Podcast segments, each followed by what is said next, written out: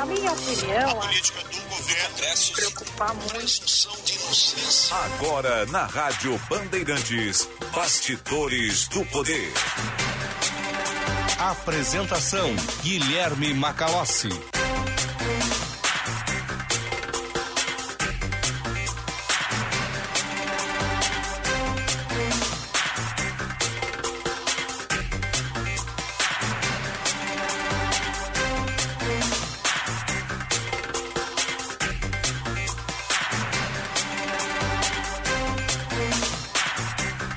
14 horas e 2 minutos, começando aqui nas ondas da Rádio Bandeirantes, mais uma edição do Bastidores do Poder.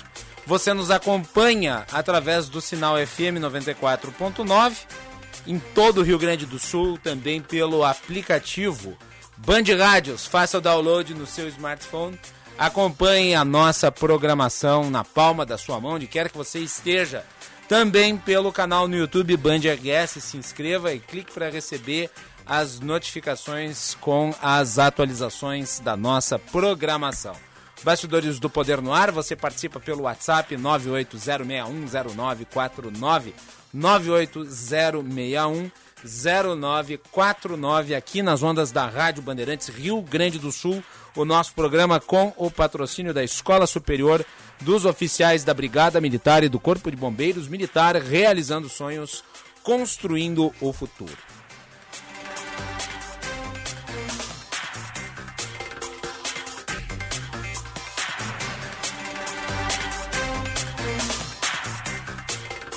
E vamos começar o programa de hoje com uma entrevista com a senadora Simone Tebet, que é pré-candidata à presidência da República pelo MDB. A terceira via que vem né, num processo de análise de um nome que busca-se de consenso, de maneira a fazer frente a uma polarização bastante extremada e as últimas declarações do ex-presidente Lula, de apoiadores de Bolsonaro, demonstra isso de maneira bastante evidente. Nós tivemos fatos recentes importantes, a desistência de Sérgio Moro, nas pesquisas que saíram né, nos últimos dias, mostra-se que houve uma transferência do apoio que havia a Moro de forma pulverizada, Bolsonaro absorveu uma parte, Ciro Gomes absorveu outra, João Dória também e a própria senadora Simone Tebet. Vamos tentar falar sobre o que se espera, os caminhos e os descaminhos da terceira via. Senadora, muito boa tarde, muito obrigado por ter atendido o convite da Rádio Bandeirantes, é um prazer falar com a senhora. Boa tarde, Guilherme. Imagina, o prazer é por todo meu. Eu que agradeço esse grande espaço que a Rádio Bandeirantes me dá para falar com todo o estado do Rio Grande do Sul. E se me permitir, em nome do prefeito Melo, do ex-governador Rigoto, que está no nosso programa de governo ao lado do Fogaça, eu gostaria de comentar todas as famílias eh, do Rio Grande do Sul e dizer que é um, mais uma vez, que é um prazer poder estar aqui neste momento para poder conversar um pouquinho com vocês. Muito bem. Senadora, eu vou começar lhe perguntando sobre eh, não uma pesquisa em específico, mas no conjunto das pesquisas que têm saído, e a senhora sabe muito mais do que eu que pesquisas sempre são retratos de momento, e no momento as pesquisas captam uma, uh, uma transferência de votos que eram de Sérgio Moro, ele tinha 8, 9% a depender do Instituto, mas uma mudança de apoio uma parte desses votos indo para Bolsonaro e o restante se dividindo entre os demais nomes da terceira via. Me parece a maior parte, pelo menos a princípio, desses votos, deste apoio, foi para Bolsonaro, que é, também os institutos de pesquisa indicam tem tido uma melhoria nos seus números. Eu pergunto, o que, que a terceira via, assim chamada, precisa fazer para primeiro resgatar esses votos que eram dela, votos de terceira via, para depois ir atrás dos votos dos candidatos que estão na polarização? Bom, antes de mais nada, se apresentar ao Brasil, né, Guilherme? Vamos lembrar que a chamada terceira via, porque na realidade nós ainda não temos rosto, não temos nome nem sobrenome. Éramos sete pré-candidatos dentro desse centro democrático, eu prefiro esse termo, eu acho que é fundamental entender o que nós estamos fazendo nesse momento. Na realidade, éramos sete pré-candidatos, viramos, viramos cinco na virada do ano, com a, desistência do presidente do Congresso Nacional, nos tornamos quatro. Houve uma fusão do União, do, desculpa, com Cidadania com PSDB, viramos três. Hoje nós temos, para ser bem objetivo, três pré-candidatos e já estabelecemos 18 de maio como a data limite, portanto, daqui basicamente um mês e pouco, para definir quem é o candidato ou a candidata do Centro Democrático. É, entender o porquê né, do nosso papel. Ah, nós temos hoje o MDB, PSDB e União Brasil com Luciano Bivar. Então, seria João Dória, Simone Tebet e né, União Brasil, da União Brasil, Luciano Bivar, uma vez que o governador Eduardo Leite perdeu as prévias para o PSDB. Então, diante desse aspecto, nós fazemos parte, nós fizemos um pacto a favor do Brasil. Ontem foi um dia decisivo para nós, Sim. onde nós foi dada uma, uma declaração pública dos quatro partidos que fazem parte, incluindo aí a cidadania, de que teremos candidatura própria e que ela será única. Ou seja, o campo do Centro Democrático ele vai chegar unido nas convenções contra essa chamada pandemia política, né, que gerou um manicômio eleitoral. Porque não é possível os dois mais rejeitados hoje nas pesquisas, Bolsonaro e Lula, estarem despontando como os dois campeões de voto. Então, isso mostra a polarização e o manicômio eleitoral que virou o Brasil.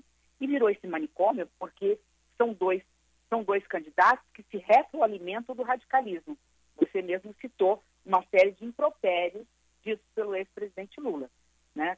atingindo, aliás, dois pilares muito importantes. O primeiro, o pilar da família, quando disse lá no movimento, no centro, salvo engano, na Avão, para as casas dos parlamentares uh, e a Sônia, as esposas, os filhos, né, pressionem lá. Era lá, alto lá, né, muito devagar. O Brasil precisa de paz, não precisa de, de situações extremadas. Uh, no outro, dizendo que um dos primeiros atos será tirar 8 mil cargos que estão aí ocupados por militares do poder, né, instigando a relação que precisa ser harmônica com as Forças Armadas. Então, diante desse cenário, é importante dizer que nós não estamos num momento normal. Vivemos uma democracia, mas uma democracia que vive hoje sendo instigada de um lado e de outro. Quer dizer que são dos dois lados. Né? Então, as instituições democráticas, elas se sentem toda hora tendo que se defender, defender a própria democracia. É a imprensa que é atacada, são as minorias que são atacadas, é a liberdade de falar. Né? E, diante de tudo isso, se apresentou um grupo de democratas que não tem nenhuma é, pretensão pessoal ou partidária, a não ser um pacto a favor do Brasil, vivendo neste momento um palco de diálogo, de parceria, de respeito mútuo, mas principalmente entendendo que o momento é grave, a crise econômica, ela, ela nós só vimos algo parecido na redemocratização, as pessoas voltaram a passar fome, as mães dormem uh, do pesadelo de terem seus companheiros no outro dia desempregados, o pai de família desempregado não consegue mais colocar vida na mesa da população brasileira, e nós temos dois polos aí, da extrema-direita com a esquerda, tentando é, esticar essa corda para chegar no segundo turno com a visão única e exclusivamente eleitoral. A visão do centro democrático não é nada disso. Nós não temos nome nem sobrenome, justamente não temos ainda um candidato, porque todos se predispõem a abrir mão para que está, estarmos dentro dessa concertação apresentando o melhor nome ao Brasil. Então é por isso que nas pesquisas nós não pontuamos. Desculpa estar sendo muito longa, mas é para justificar, primeira razão desse centro democrático, dizer que há um tempo, né, o tempo da política é um pouco diferente do tempo da nossa sociedade, mas nós demos um passo decisivo ontem, mostrando unidade e já cravando uma data. 18 de maio é a data limite para que apresentemos a, a, o, o, nome ao Brasil. Eu sou um desses nomes, sou pré-candidata a presidente da República, me sinto preparada, sou a única pré-candidata mulher nesse processo e acho inconcebível no Brasil, onde nós temos a maioria da população brasileira do sexo feminino, no momento de crise econômica, de miséria, de desigualdade social, de falta de qualidade de ensino, que é a, a porta de saída para a cidadania ou a porta de entrada para a cidadania, nós não temos uma mulher para falar ao Brasil que Brasil nós, mulheres, mães, filhas, queremos e para quem queremos esse Brasil. Ah, eu pergunto se dessas conversas feitas por este pool de partidos do chamado Centro Democrático, ainda se aventa a hipótese do ex-juiz e ex-ministro Sérgio Moro compor numa chapa majoritária. que tem se falado muito, principalmente nesses três nomes restantes, os da senhora, o de João Dória e uh, o terceiro nome uh, daí, então, uh, de outros, outros partidos que estariam compostos aí. Sérgio Moro Sim. ainda é uma possibilidade de composição? Guilherme, eu não posso falar pela União Brasil, mas a princípio não. É, e só apenas pelos fatos, tá? Aqui não há nenhuma preferência. Como eu disse, né? Nós temos um respeito mútuo entre os partidos. Mas o ex-juiz Sérgio Moro, ele migrou para a União Brasil. E União Brasil já declarou que o candidato que vai sentar na mesa para decidir até o dia 18 de maio quem vai ser é o Luciano Bivar, que é o presidente do partido. Então nós temos hoje, dentro desse grupo de quatro partidos, três pré-candidatos que definem até o dia 18 quem serão. Simone Tebet, que sou eu, João Dória pelo PSDB, até por conta das prévias, até que se possa encontrar, também repito, essa é uma questão interna que está sendo discutida lá do, no PSDB e tenho o maior carinho e respeito pelo governador Eduardo Leite e, e, o, e, o, e o Luciano Bivar. Como ele, o Moro se filiou à União Brasil e o União, União Brasil vai lançar Luciano Bivar, consequentemente, aí o, o ex-juiz Sérgio Moro sai do processo, mas eu acho que ele deve ter conversado, dialogado, foi uma decisão dele, né? Acho que ele sabia do cenário quando entrou, se filiou semana passada no partido. Sim. E se uh, me permitir só... Sim, ah, claro. Não, por favor, senadora. Não, conclua. apenas para assim, agradecer a gentileza do carinho do governador Eduardo Leite comigo, não só por ter me colocado como um grande nome, ele fez elogios na mídia nacional e ontem, né, tomamos um café juntos no meu gabinete, fiquei muito surpresa com a capacidade, com o equilíbrio, com a ponderação e mais se colocando como um soldado dessa frente democrática, porque tudo que o Brasil precisa é de pacificação política para garantir a estabilidade e a prosperidade econômica, né? Um termo que a gente tem que voltar a falar, prosperidade, é um, tempo, um termo da década, sei lá, de 80, 90, porque é isso que o Brasil precisa. Sem economia forte não há emprego, sem emprego não há renda, sem renda a, a, a população passa necessidade. então é isso. E, e, e, quanto a esse processo decisório do conjunto de partidos? Há um acerto de que a candidatura será única. Há um conjunto de pré-candidatos. Um deles, o João Dória, foi escolhido através de prévias. Uh, como é que vai se chegar ao denominador comum uh, no sentido de preservar também as militâncias dos respectivos partidos políticos? É, bom, as militâncias têm consciência de que os presidentes de partido não vão fazer nada sozinhos e vão utilizar a única bala de prata que tem uh, num tiro certeiro. É importante dizer o seguinte: há uma avenida para o centro democrático, mas ela precisa, obviamente, respeitar a vontade popular. E isso através de pesquisas qualitativas e quantitativas, não são só de números. Né? Quantos candidatos ou pré-candidatos começaram com 1, 2% e ganharam eleições majoritárias? Eduardo Leite deve ter sido um exemplo quando se colocou aí candidato ao governo do Estado, acredito eu, não sei, mas ele, pela história que me contou, me parece que também começou né, pequeno e se tornou um grande. Então, a, as militâncias sabem os presidentes de partido têm a autonomia para fazer o que é melhor para o grupo. Ah, dali, de três, sairão dois. Um candidato a presidente outro candidato a vice. Ah, e nós, todos os três sabemos disso, demos uma procuração para os partidos decidirem a esse respeito. Por quê? Ninguém quer perder a eleição. Então, é óbvio que a qualitativa vai dizer quem é o melhor nome e nós vamos respeitar. Eu repito, me sinto preparada, estou trabalhando para isso, tenho conversado é, com as pessoas e entendo que uma chapa é, majoritária na, no Brasil não pode ficar sem a voz de uma mulher. Perfeito. Senadora, eu conversei na semana passada com o presidente do Cidadania, o ex-deputado Roberto Freire. Chama atenção a tentativa do Roberto Freire de puxar para esse bloco de partidos também o PDT de Ciro Gomes. Ele disse basicamente que Ciro Gomes seria muito bem-vindo. É, existe algum tipo de enlace que possa ser feito para que Ciro Gomes também componha o, o núcleo dos chamados partidos do centro democrático? Eu Ou isso fica para uma segunda etapa? Isso, eu concordo com os dois. Eu concordo com a forma do, do presidente é, é, Roberto é, Freire e concordo com, com desculpa, concordo com o conteúdo do, do presidente Roberto Freire concordo com a forma que você apresentou. Primeiro, o Centro Democrático vai apresentar o seu candidato. Em seguida, o nosso próximo passo é conversar com os partidos do centro que não têm candidato. É o caso do Podemos, Depois temos que falar com o novo que tem candidato, né? É, que tem mais ou menos a mesma posição de pensamento, de, de um novo olhar para os mesmos problemas do Brasil, que é isso que nós precisamos, né? Ah, o caminho é o mesmo, só, só a forma de caminhar tem que ser diferente. Está tudo errado com o que está sendo feito no Brasil. A gente dá preferência para quem tem mais e esquece de quem tem menos. Então tem, tem que se redistribuir isso através de reformas, através de incentivo ao setor produtivo, o agronegócio, a agroindústria, a indústria, como uma forma de alavancar o emprego e renda, mas não na base de juros subsidiados ou assistencialismo que se faz a essas empresas, mas de forma equânime e justa, desburocratizar, tirar o custo do Brasil. Num único dado, na informação que me chegou, e depois é importante checar, mas dizem que o custo para que as empresas no Brasil, a agroindústria, a indústria, o setor produtivo, gasta no Brasil só para entender a legislação e a burocracia, e contratar advogados e contadores e administradores, algo em torno de 60 bilhões de reais. Imagine isso tudo sendo investido em tecnologia em inovação, retornando para a própria indústria, ela se retroalimentando e com isso abrindo as portas para novas empresas. Então, diante né, disso, e aí voltando à sua pergunta, eh, nós queremos partidos que se somem conosco e pensem o Brasil como nós pensamos.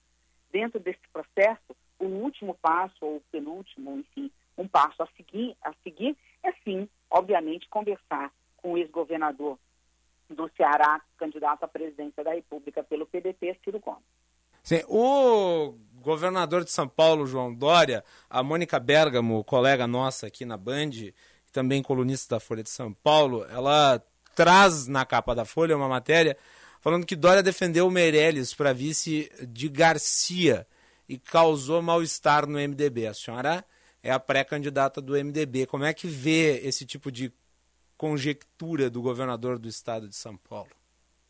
Bom, acredito que seja um carinho que ele tenha pelo seu secretário de Fazenda, mas hoje nós já temos outro governador em São Paulo. Respeitar né, o governador é, de São Paulo agora, como você mesmo disse, é Rodrigo Garcia. Essa é uma decisão interna do PSDB. Eu só acho que, particularmente para mim, sempre foi claro. Eu sou filha, eu sou neta de imigrante, como eu sei que no Rio Grande do Sul também tem muito.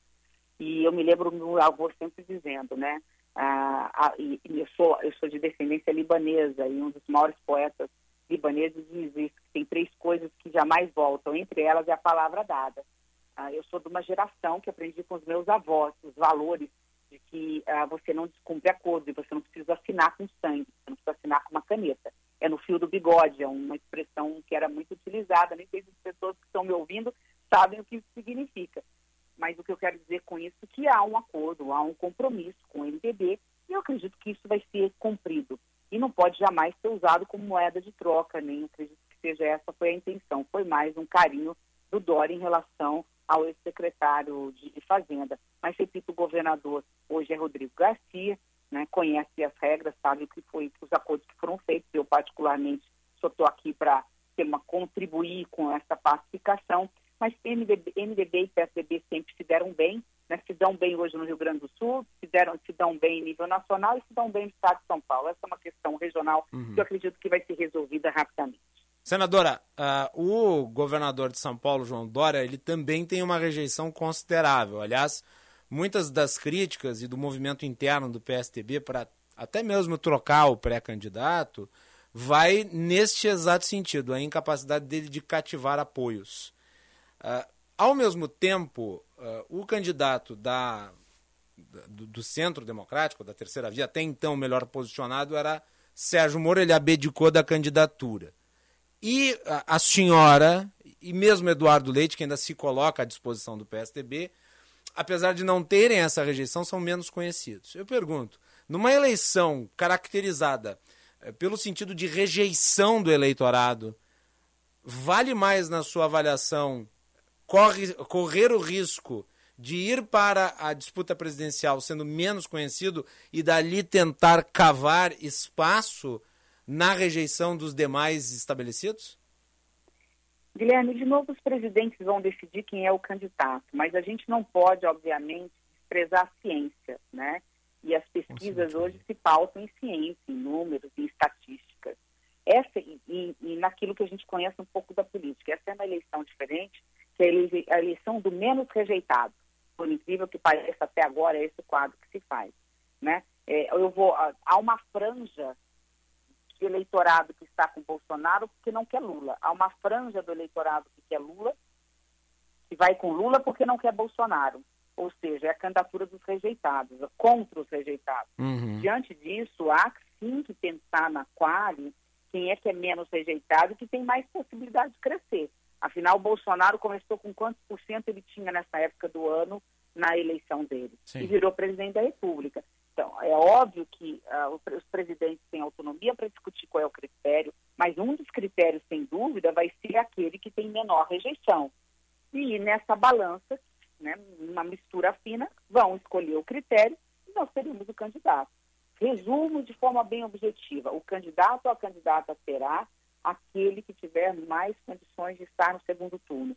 E o Centro Democrático no segundo turno, eu não tenho dúvida que a população vai escolher por ele, porque quer paz para poder trabalhar, tranquilidade para poder criar seus filhos é, e, e, através de um ambiente de paz, o seu governante, um governo funcional, funcione, austero de um lado, cortando os gastos supérfluos e desnecessários, combatendo a corrupção, garantindo ética, e de outro lado, um governo propositivo, ou seja, que apresente propostas garantindo justiça social. A é. finalidade maior é erradicar a miséria. A pobreza a gente não consegue, mas aí a miséria, num Brasil que alimenta 800 milhões de pessoas no planeta, é, a miséria é inconcebível no Brasil. É, eu Nós te... podemos alimentar o mundo e ter 5 milhões de crianças dormindo com fome todos os dias. Senadora, eu tenho uma última pergunta, e diz respeito à, à posição do eleitorado em relação aos nomes aí que pleiteiam a presidência da República. E aí, observando a polarização uh, e esse ambiente que me parece que é um ambiente em que a rejeição determina uma parte dos votos, uma parte considerável dos votos. Uh, nessas situações é costumeiro nós termos o voto útil contra aquele uh, que rejeitamos mais. E daí me parece um dilema da terceira via, ou do centro, como queira se chamar, que é exatamente uh, o conflito entre aqueles que rejeitam o lulismo, e me parece que uh, isso em parte ainda está adormecido, mas o sentimento antipetista é muito forte na sociedade e os, os lulopetistas parecem ignorar isso ou, ou parecem uh, não se dar conta disso, e aqueles que rejeitam essencialmente Bolsonaro. Uh, em relação à terceira via, e daí eu estou fazendo esse pequeno nariz de cera aqui para introduzir a pergunta, uh, o desafio me parece ser tirar votos uh, suficientes para se calibrar, como a senhora mesmo disse, para o segundo turno. Eu pergunto, o eleitor, diante de dois candidatos que estão bastante à frente nesse momento, não tende a fazer voto útil subtraindo dos pré-candidatos ou do pré-candidato da terceira via que se ponha no cenário? É, eu você, acho que a sua análise estaria perfeita se não fosse em três condições. Em qualquer outra situação, eu concordaria com você em absoluto, totalmente. É, mas acho que algumas questões que são ser colocadas. Uhum. Ah, o Centro Democrático vai ter um espaço de rádio, televisão, tempo, tempo de propaganda eleitoral, inclusive com fundo, é, muito grande. Então, isso vai permitir que a gente se apresente ao Brasil. Segundo, há um sentimento ah, muito forte, as pesquisas mostram isso, que as pessoas estão sentindo que o caminho hoje não é, é, é colocar Lula ou Bolsonaro na, na cadeira de presidente da República, seria levar o segundo turno para 31 de dezembro de 2026. Ou seja, o Brasil não seria fácil para resolver os problemas mais profundos que hoje assolam a sociedade brasileira. E terceiro, eu acho que isso é o mais importante, se você me permitir, Guilherme, claro. é que as, o que, que, as pesquisas mostram? É, é, mostram que os dois campeões hoje que disputam a, a, a, preferência do eleitorado são os dois mais rejeitados. O que justifica dois candidatos que têm aí 40%, alguns algum mais, outro menos de rejeição, 50%, teve um que já chegou a mais que isso, né, continuar no segundo turno nesse momento é porque a sociedade ainda não tem alternativa. Na hora que se apresentar uma alternativa, eu, a, a, a, sensação que nós temos é que a franja, tanto do Bolsonaro quanto do Lula, Aqueles que estão votando no Bolsonaro porque não quer o retorno do Lula. Aqueles que estão votando no Lula que não querem o retorno do Bolsonaro, que é exatamente o que você está falando, quer dizer, o voto útil, ele venha numa tentativa de migrar porque ele sabe que não dá para fechar no primeiro turno. Essa eleição não é uma eleição de um turno só.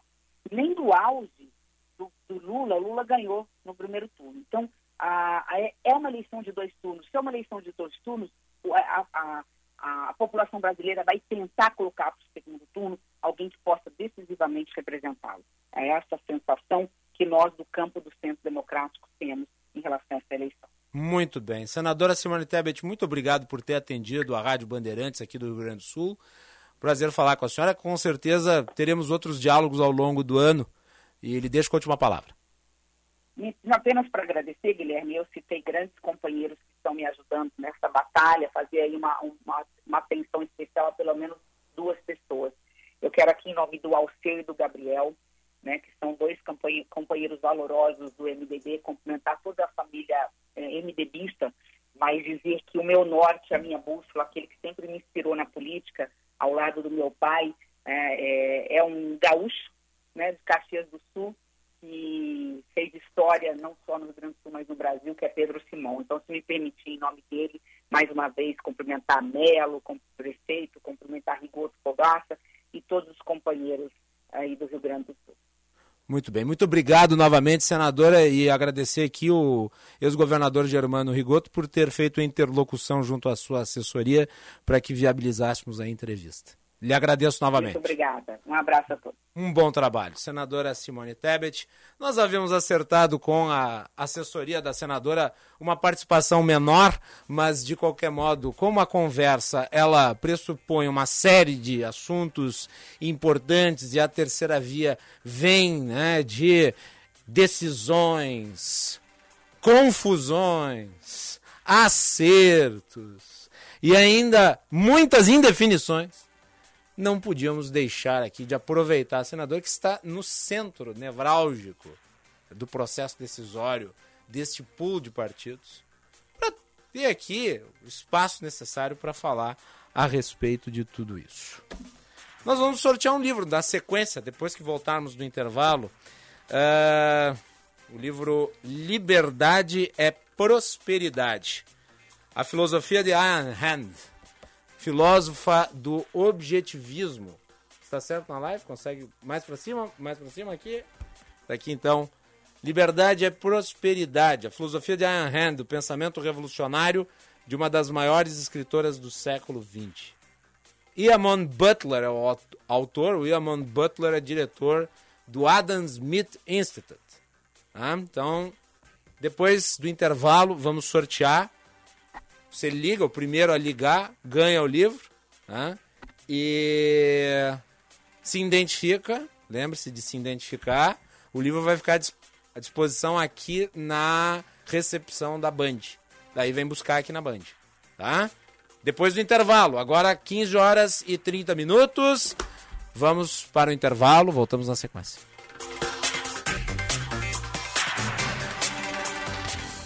Conheça o curso de Direito da ESBM, com conteúdo voltado ao ingresso nas carreiras militares. O curso capacita você a ingressar numa das principais carreiras jurídicas do Estado. Saiba mais em www.esbm.org.br ou pelo telefone 51 981 47 92 42. ESBM, realizando sonhos, construindo o futuro. Nossa videoconferência com a Alemanha foi um sucesso. Viu? É para isso que eu pago a internet.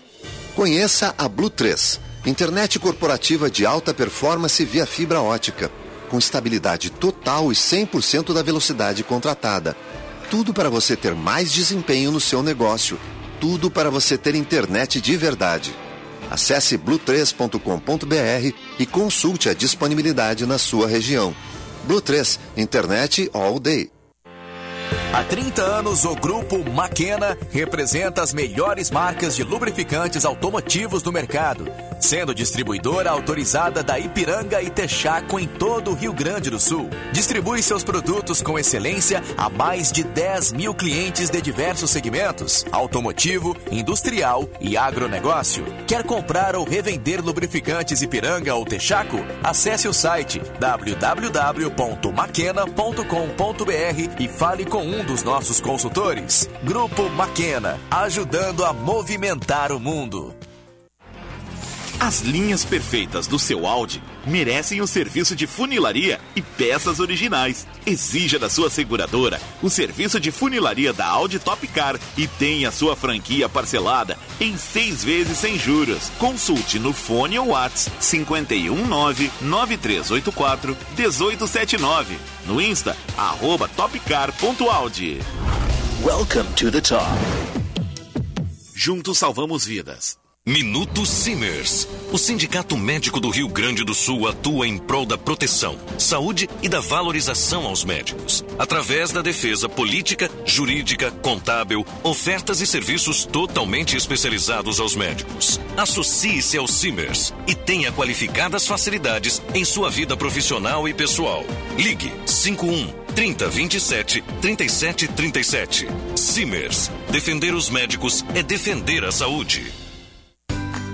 Com escola e família juntas, muda tudo. Estudantes com famílias que participam de sua vida escolar ficam mais confiantes, interessados e melhoram o rendimento.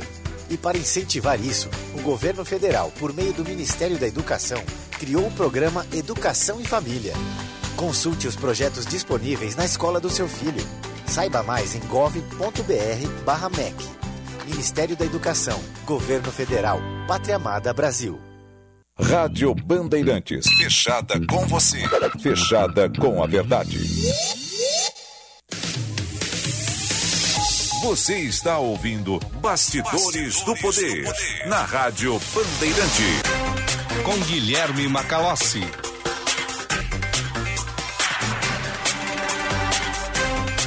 Quatorze horas 33 minutos, temperatura em Porto Alegre 23 graus e um décimo.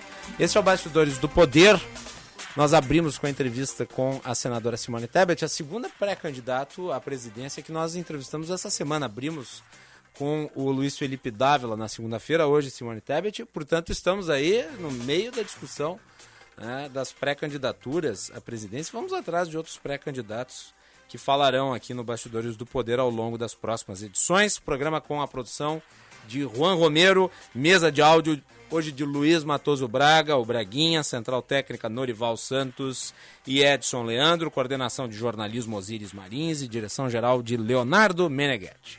Na sequência vem ele, Josh Pittencourt, com as informações do trânsito na parceria Band BTN. Serviço Bandeirantes. Repórter Aéreo. Proteja seu cão por dentro e por fora com o inovador NexGuard Spectra, uma solução completa contra vermes, sarna, pulgas e carrapatos e um delicioso tablete. É um e pronto.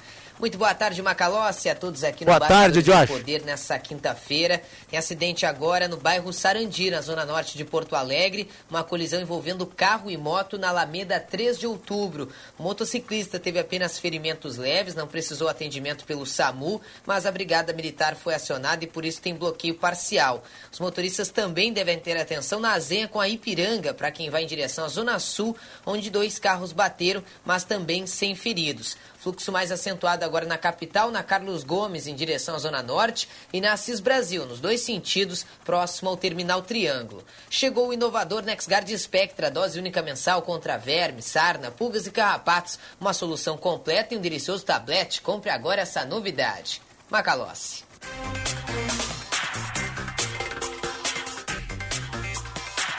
Quatorze horas e 35 minutos. Vamos sortear o livro?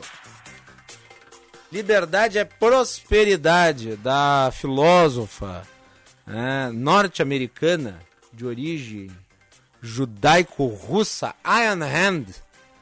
É, na verdade, não é dela o livro, né, mas é sobre ela. É, o pensamento de uma das mais influentes é, filósofas da liberdade, que é esta, esta autora muito profícua. Ela tem obras muito importantes. Mais conhecido livro dela é a Revolta, é a Revolta de Atlas. Uh, e o Iman Butler, do Adam Smith Institute, escreveu esse livro introdutório ao pensamento da Ayn Rand. Tem, aliás, aqui no Rio Grande do Sul, o Roberto Rachevski, que é fundador do Instituto de Estudos Empresariais, é um dos grandes conhecedores do objetivismo, que é a vertente de pensamento defendida pela Ayn Rand.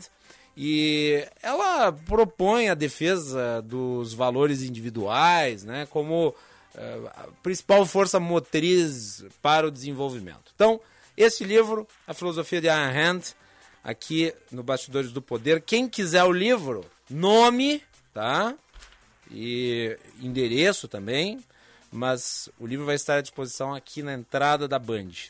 É só ligar para o seguinte número: 51 21 01 03 93. 51 21 01 03 93. Uma última vez eu vou repetir o número: 51 21 01 03 93. Eu nem terminei de falar e já saiu a ligação aí.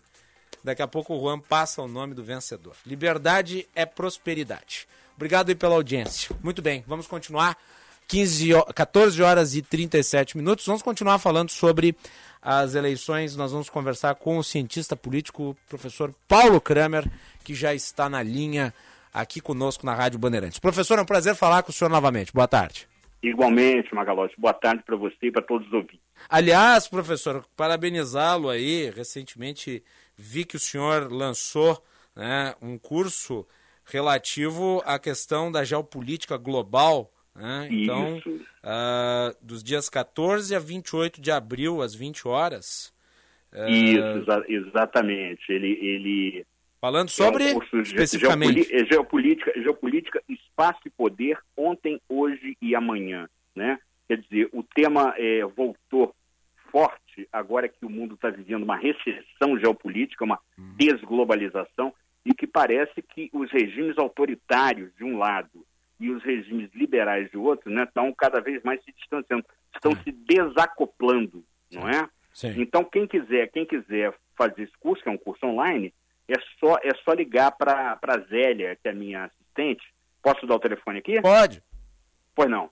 61 9 9986 5521. Vou repetir.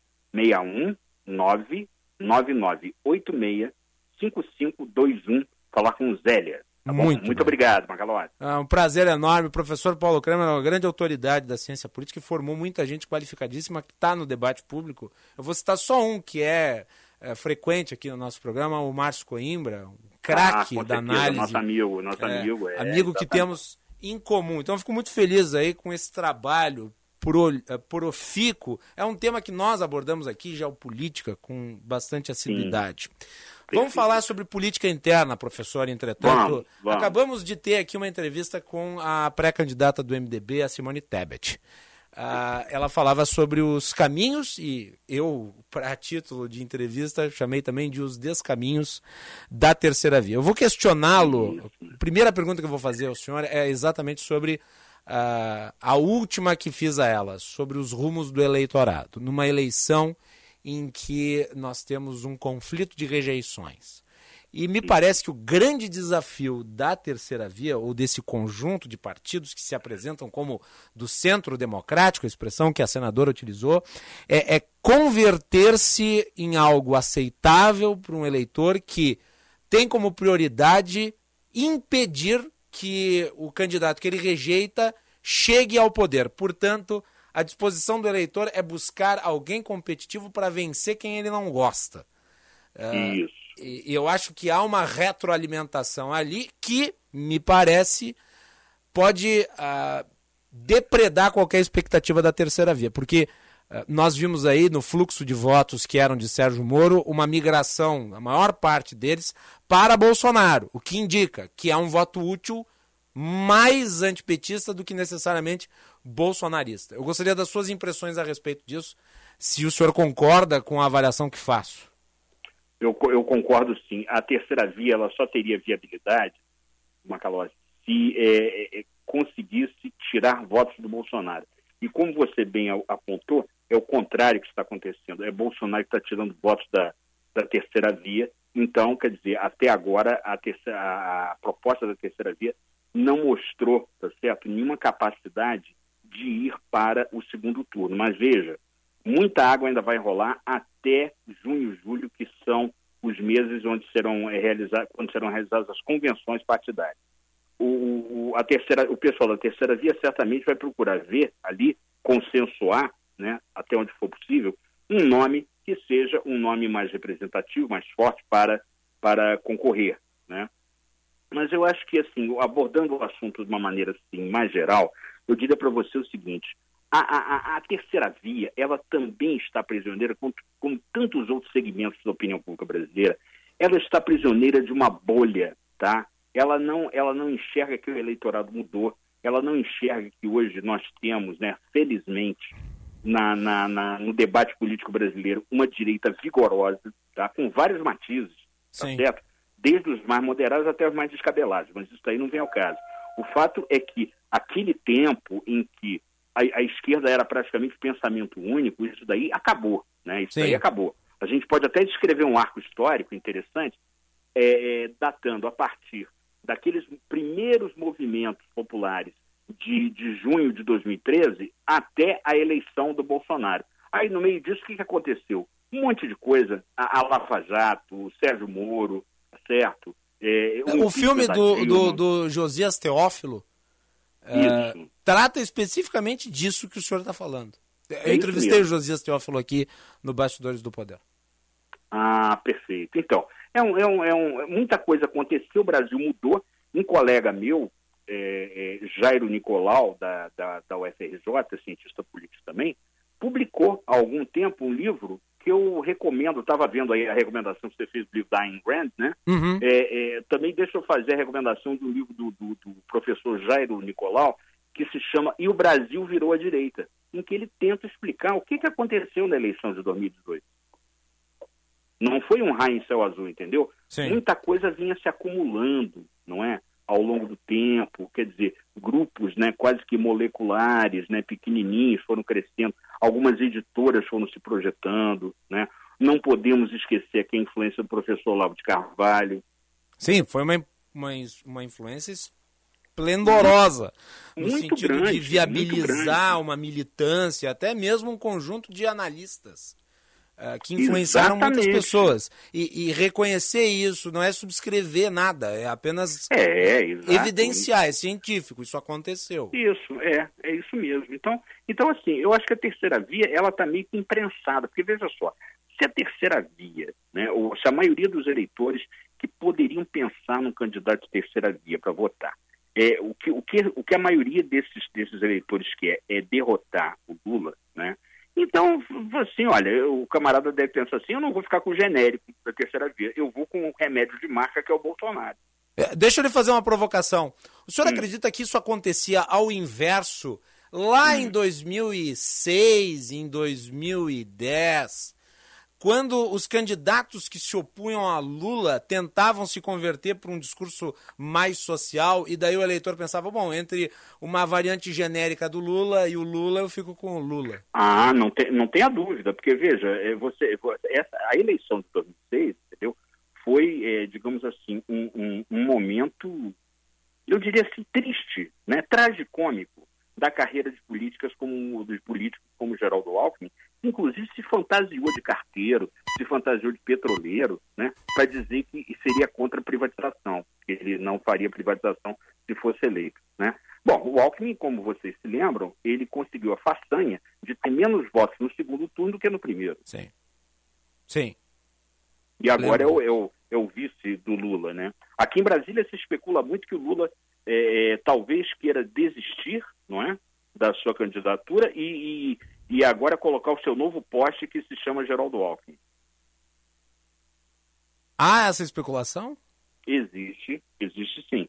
Seria um tá movimento bastante ousado do ex-presidente, que ainda bastante, lidera as pesquisas, né? É, bastante ousado. Agora, é, com relação às pesquisas, viu, Macalossi, eu acho que a gente precisa raciocinar o seguinte. Primeiro, eu não tenho elementos de convicção né, para dizer que o Instituto A, B ou C está fraudando, está tá cometendo falsidade ideológica, está mentindo, etc, etc. Né? Eu não vou, não vou fazer isso. Agora, o que, eu, o que eu gostaria de perguntar aos diretores desses institutos de pesquisa, que são profissionais experientes, com muitas, com muitas pesquisas né, no seu portfólio, é o seguinte: os senhores ou as senhoras já viram alguma vez um candidato líder de pesquisas que ao mesmo tempo não pode sair à rua sob o risco de ser caçado a pauladas como se fosse uma ratazana prenha? Eu é, nunca vi. Vou, vou, lhe fazer uma pergunta, professor. Uhum. Não, as pesquisas avaliam a intenção de voto. Uhum. Uh, Bolsonaro mostrou, nas vezes em que foi para a rua, uma capacidade muito grande de mobilização dos seus apoiadores. Eu pergunto, a disposição de voto não é algo inferior do que a mobilização de uma parte do eleitorado, eh, no seguinte sentido, são uhum. coisas distintas. Quer dizer, eu posso ter uma preferência, mas não necessariamente a minha preferência vai se traduzir na minha ida a um ato público de campanha. Exa é isso que eu lhe pergunto. Exatamente. É, a gente tem que lembrar que, por maior que seja o número de pessoas que comparecem a uma manifestação, né, o número de pessoas que não comparecem vai ser sempre infinitamente maior. Isto. Esse não é o sentido da minha pergunta, porque é... um deles pode ter uma capacidade de mobilização maior do seu eleitorado, mas o outro pode ter até mais apoio, mas não mobilizado. Não sei se o senhor é, é. concorda não, com o que eu estou tentando sim, dizer aqui. Sim, é, é, veja, aí, aí você, a gente, quando a discussão vai por aí, a gente lembra do, do, do fenômeno do shy voter, né? quer dizer, o eleitor tímido. Né? Veja só, Isso. hoje você tem ainda uma, uma, grandes parcelas da mídia tradicional que não necessariamente apoiam o Lula, mas odeiam o Bolsonaro, tá certo? É, é, é Bolsonaro isso, Bolsonaro aquilo, Bolsonaro genocida, Bolsonaro corrupto, Bolsonaro e tal. Muito bem. Para começo de conversa, tá? Se o Bolsonaro tivesse cometido alguma irregularidade, tá? Na, na sua administração agora presidencial. Com essa mídia toda de olho, olhando com lupa cada ato dele, você não acha que isso já não teria sido descoberto?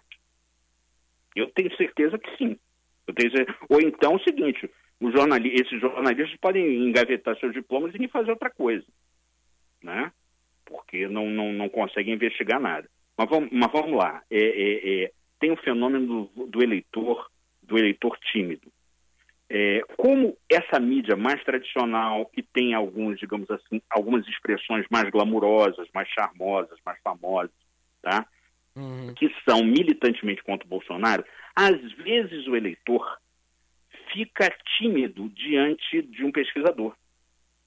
Sim. Quer presencialmente, quer por telefone. E isso aconteceu na eleição americana em que Trump Exatamente. venceu ah, Exatamente. Uma parte considerável do eleitorado não Isso. respondia da forma é, que se esperava na urna em correlação, em comparação com o que respondia nas pesquisas. Exatamente. E a, e a senadora Simone Tebet, ela está correta, não é? Quando ela, ela fala do, do, do voto útil, né? Quer dizer, o, a ciência política americana também tem um nome bonito para isso, é strategic voting, né? o voto estratégico o sujeito vota não para eleger quem ele quer, mas para derrotar quem ele não quer. Isso. Não é isso? Uhum. Só que nesse caso aí eu não vejo a terceira via preenchendo esse, esse espaço, não. Ah, deixa eu aproveitar aqui falando sobre os dois candidatos que polarizam. Nós temos falado muito da terceira via, mas eu quero falar um pouco sobre cada um dos dois nomes aqui, as perspectivas para ambos eh, em relação uhum. aos últimos episódios. Uh, existem certos números da economia que indicam para um, uma estabilização, apesar de nós temos um problema inflacionário é, gritante que pode gerar impactos nas pretensões de Bolsonaro. Pode ser um fator é, que leve à sua não reeleição, talvez um dos dúvida, mais importantes. Né? Você vê aí a cesta básica, o, o aumento elevado nos itens de consumo básico. Não estou falando nem de passagens aéreas, que é, é. assunto, mas é, é uhum. não, digamos, não está no radar do cidadão comum que ganha um salário mínimo ou menos, uhum. né, que vive de bico. É, a inflação é um ponto negativo. Por outro lado, nós temos números é, mostrando aí a continuidade da geração de empregos. Vem aí agora a nova tarifa de energia elétrica, com uma queda de 20%. É, há o poder da caneta, e nós sabemos que ele é, é bastante influente. E, e, Bolsonaro vem numa leve recuperação, se nós considerarmos aí os institutos. É, eu não falo de nenhum específico, eu prefiro falar genericamente. As pesquisas, né, nas mais variadas, demonstram a mesma coisa, que há uma subida de Bolsonaro. É, isso tende a se transformar numa onda? Não sei. Sinceramente, sinceramente eu não, eu não saberia dizer. Mas agora eu concordo plenamente quando você diz que o presidente tem uma caneta cheia de tinta nas mãos. Aliás, todo presidente do Brasil tem. Todo né? É, desde que a, a é, não que isso seja uma série histórica grande o suficiente para a gente tirar várias ilações, mas é a série histórica que a gente tem, né? Desde 98, foi o primeiro ano que, que nós tivemos reeleição no Brasil até hoje, nenhum presidente que postulou a reeleição perdeu. Até mesmo Dilma Rousseff ganhou. Até ela né? ganhou. ganhou Até inclusive... a Dilma ganhou. Tudo bem, ela foi empichada dois anos depois. Mas ganhou. Ganhou ali, né? Então, assim, porque a capacidade de, de, de, de produzir bondades, entre aspas, tá certo? Ou se, como, como dizem os oposicionistas, aliciar o eleitor? É, é muito grande do, do, do, do presidente da República no Brasil concentra muitos recursos. Sim, né? e a gente vê inclusive na movimentação dos partidos, né? Agora na janela de transferências, o PL, o partido do, partido do Valdemar da Costa Neto, se transformou e agora no maior partido, partido da Câmara. Se tornou, se tornou o maior partido, a maior bancada partidária é, da Câmara. E esses políticos, eles, eles podem ser acusados de tudo, menos de falta de faro para o que vem no futuro, entendeu? Uhum. Eles são, eles, eles sentem para onde vai a direção do vento, né? Perfeito. Uh, e com relação a Lula, nós tivemos aí uma declaração dele que pegou mal, inclusive, entre aliados próximos, uh, gerando, me parece, uma indisposição com o seu vice, o Geraldo Alckmin. Uh, o senhor acredita que agora, mais visado, Lula tende a, a se meter nesse tipo de situação reiteradas vezes, porque ele estava muito quieto, ele não estava sendo acionado. Digamos que ele estava nadando de braçada sem sem receber as atenções. E agora, em boa parte, as atenções se voltam para ele. E em dois dias ele falou duas coisas que lhe causaram prejuízo. Ele teve. Quando um político vem a público para se justificar, significa que ele perdeu, significa que ele não conseguiu contabilizar nada de positivo. É, veja, o Lula, o Lula de 2018 não me parece nada com o Lula de 2002, tá? Em que ele é, aparou a barba, vestiu o terno Armani, passou a pentear melhor os cabelos, falou, usou um discurso moderado, publicou uma carta aos brasileiros, chamou para seu vice o mega empresário já falecido José Alencar e tudo isso.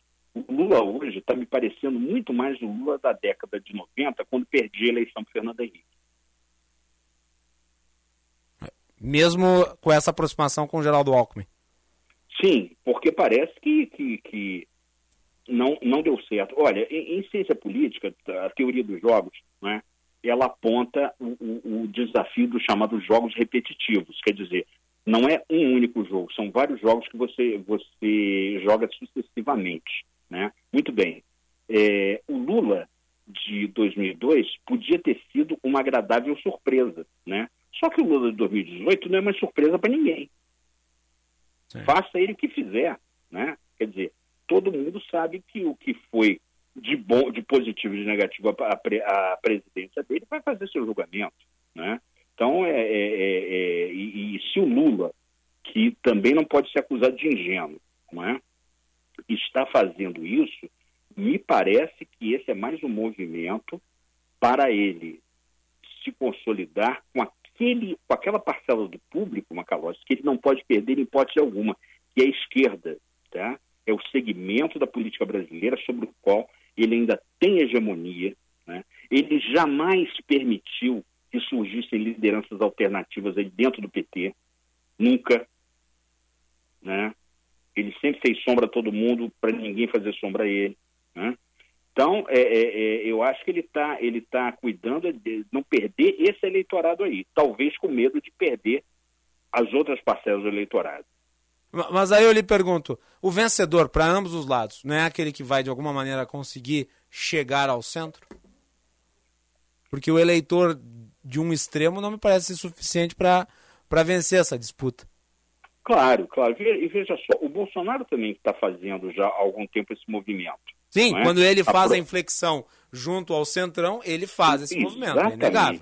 Exa exatamente. E o Lula, e o Lula procurou o, o, o, Lula vitorioso de 2002, 2006, ele, ele fez o quê? Ele procurou o centro. Ele procurou o centro, né? Porque o centro é aquela história. São aquelas pessoas que não vão a manifestações, mas são em número infinitamente superior às pessoas que vão. né?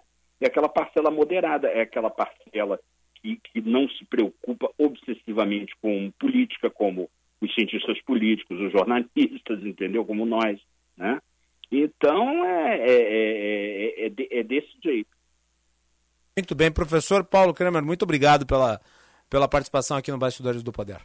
Eu, eu que agradeço, um grande abraço para você e para seus ouvintes da Band Porto Alegre. Voltaremos a conversar em outras oportunidades. Grande abraço, tchau, tchau.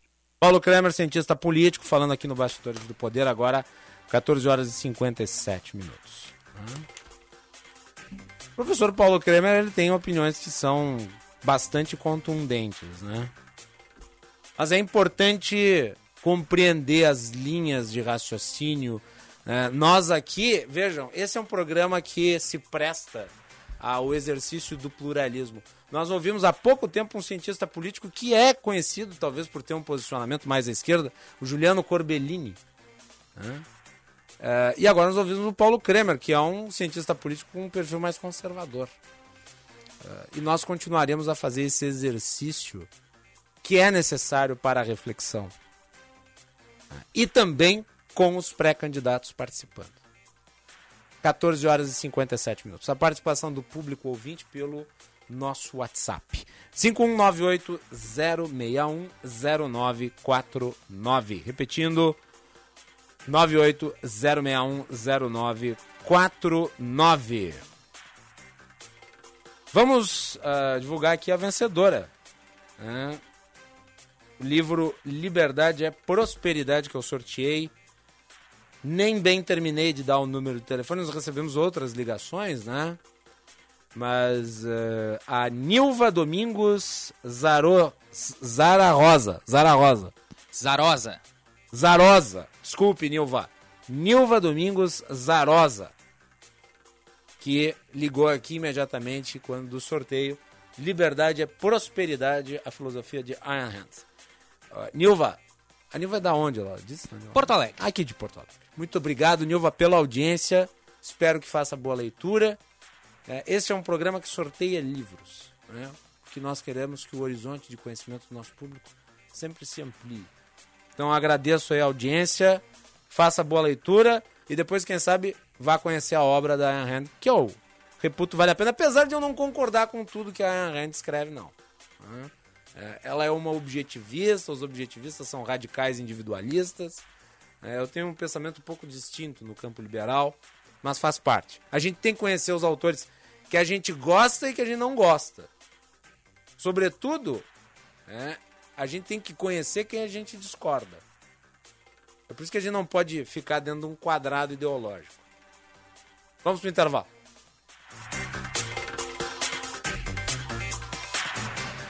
Tabacaria Paromas, 20 anos de tradição, atendimento personalizado.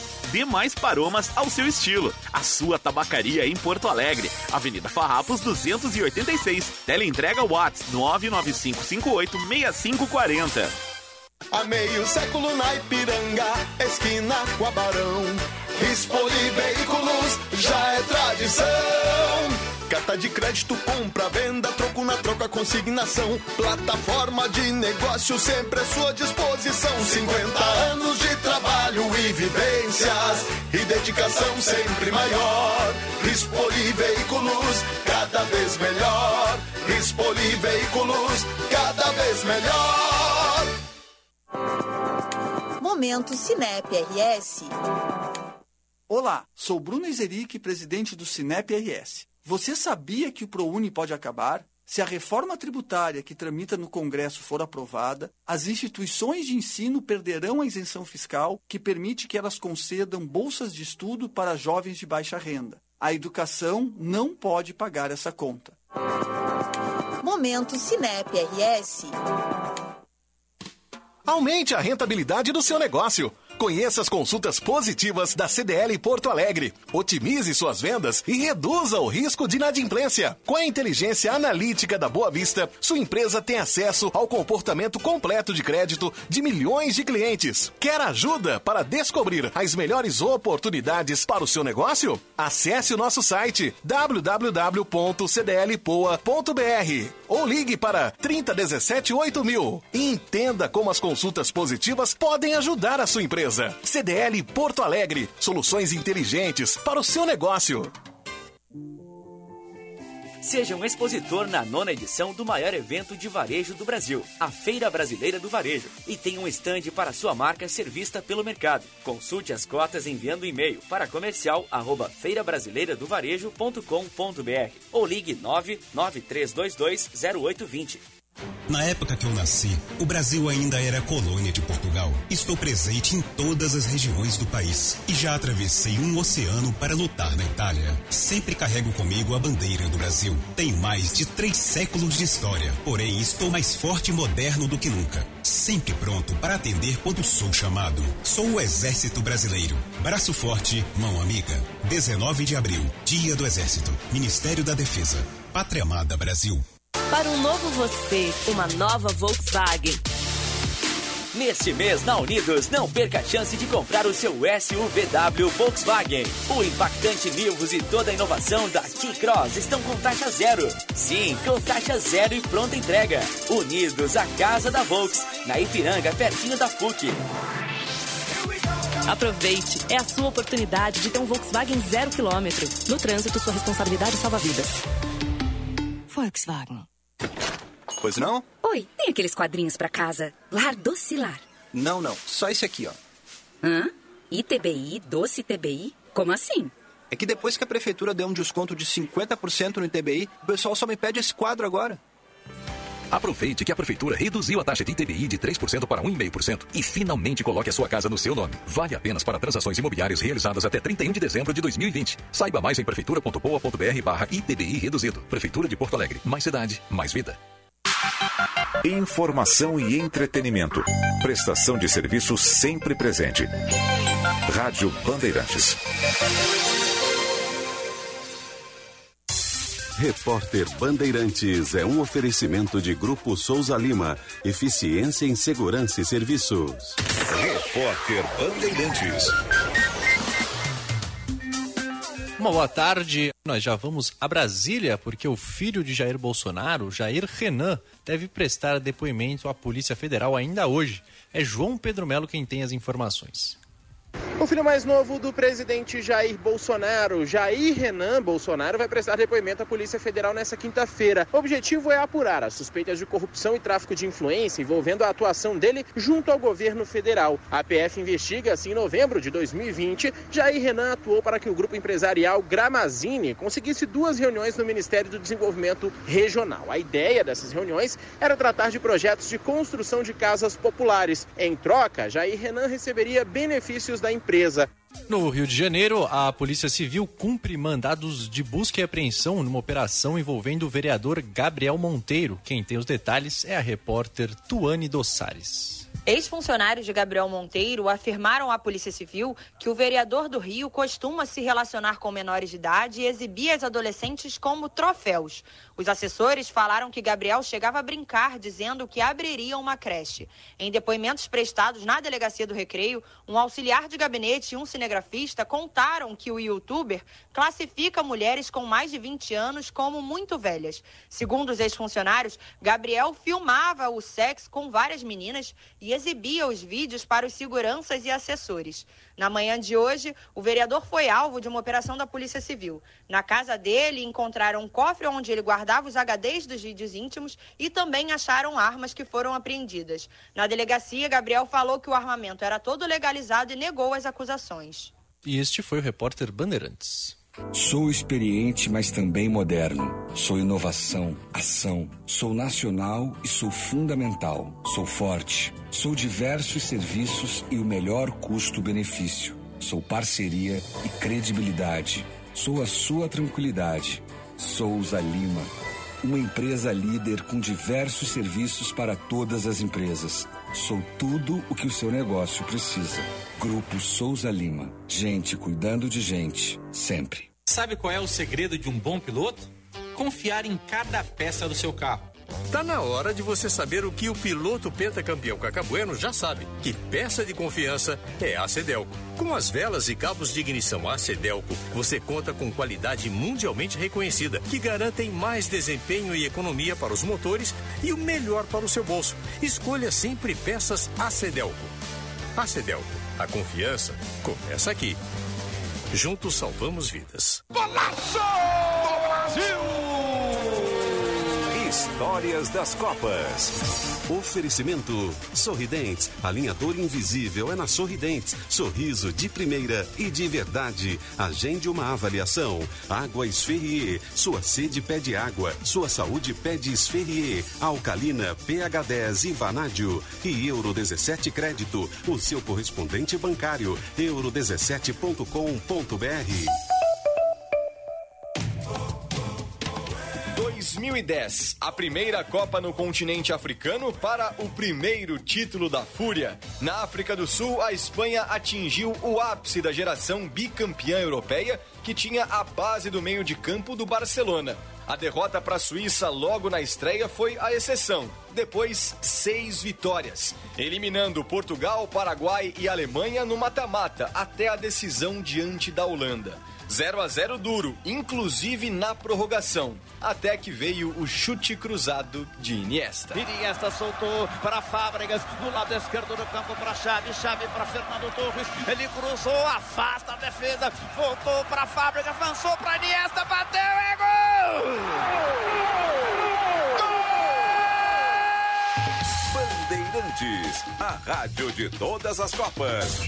A emoção, mais uma vez, Vamos rumo à Copa do Mundo da FIFA Qatar 2022. Repórter Bandeirantes. Rede Bandeirantes de Rádio.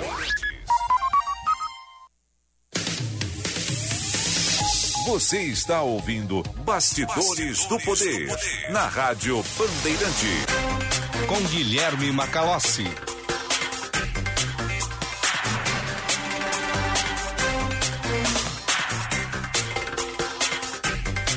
Quinze horas e oito minutos. Você está acompanhando Bastidores do Poder aqui nas ondas da Rádio Bandeirantes. Participe do nosso programa pelo WhatsApp 980610949. 980610949. Bastidores do Poder com o patrocínio da Escola Superior dos Oficiais da Brigada Militar e do Corpo de Bombeiros Militar, realizando sonhos, construindo o futuro. Conheça o curso de Direito da ESBM com conteúdo voltado ao ingresso nas carreiras militares. O curso capacita você a ingressar numa das principais carreiras jurídicas do Estado. Saiba mais em www.esbm.org.br ou pelo telefone 51 98147 9242. ESBM, realizando sonhos, construindo o futuro.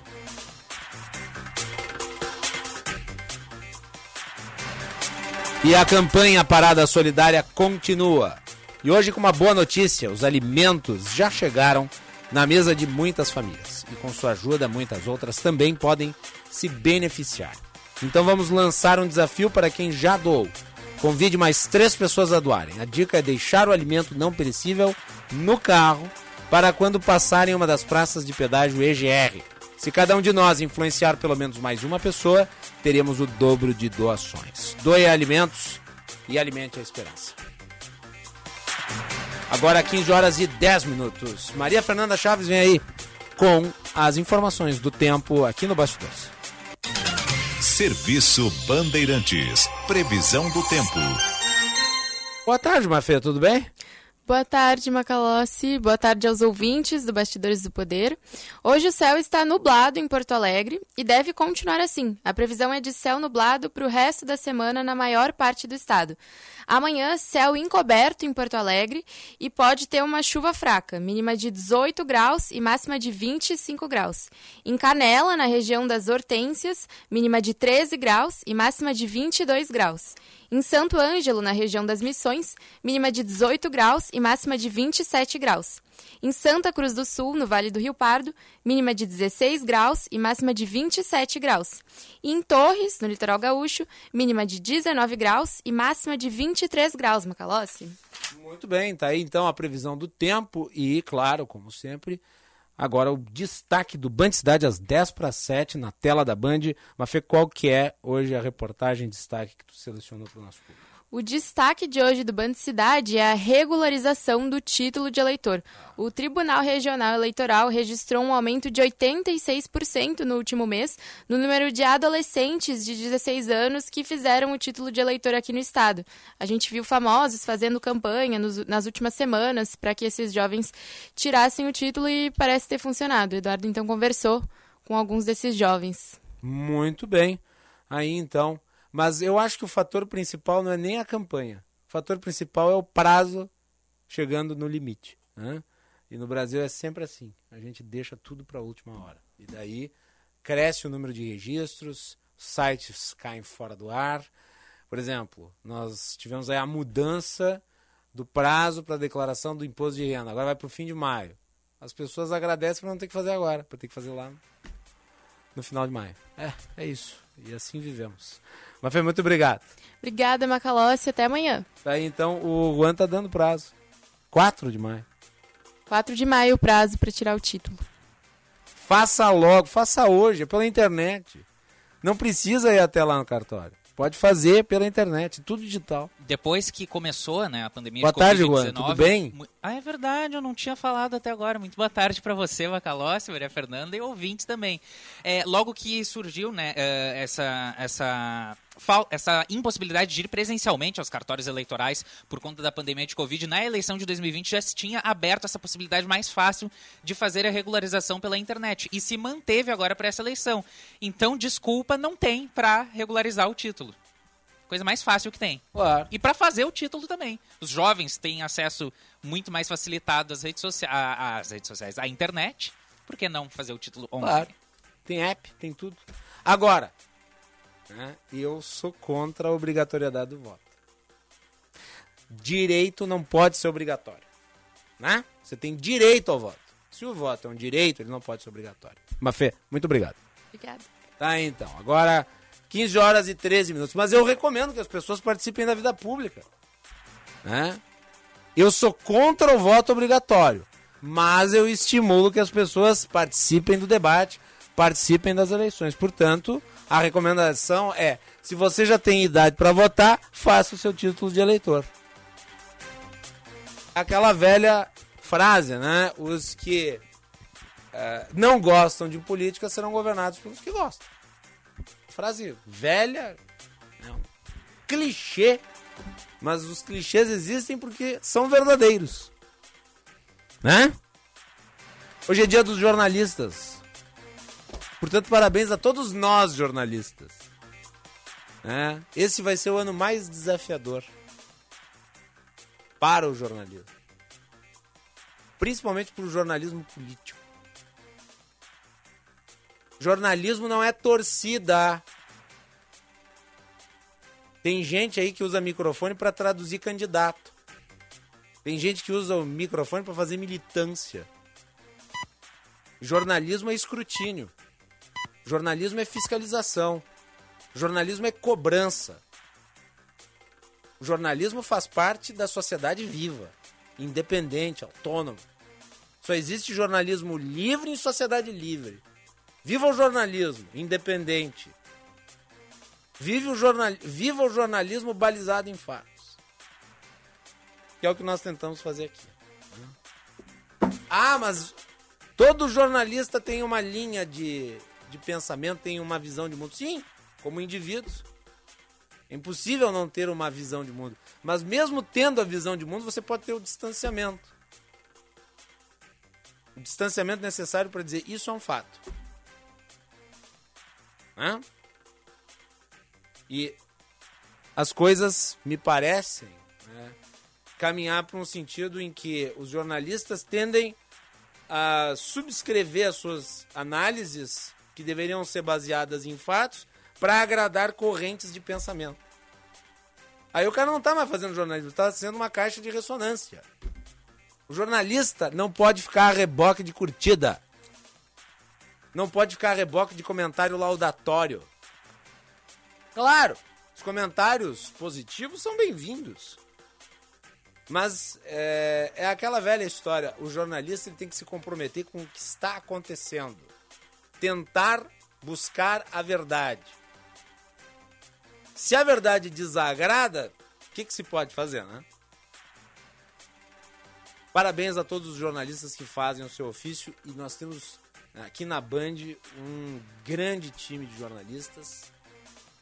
E eu convido sempre você que nos acompanha aqui nesse horário a acompanhar a nossa grade.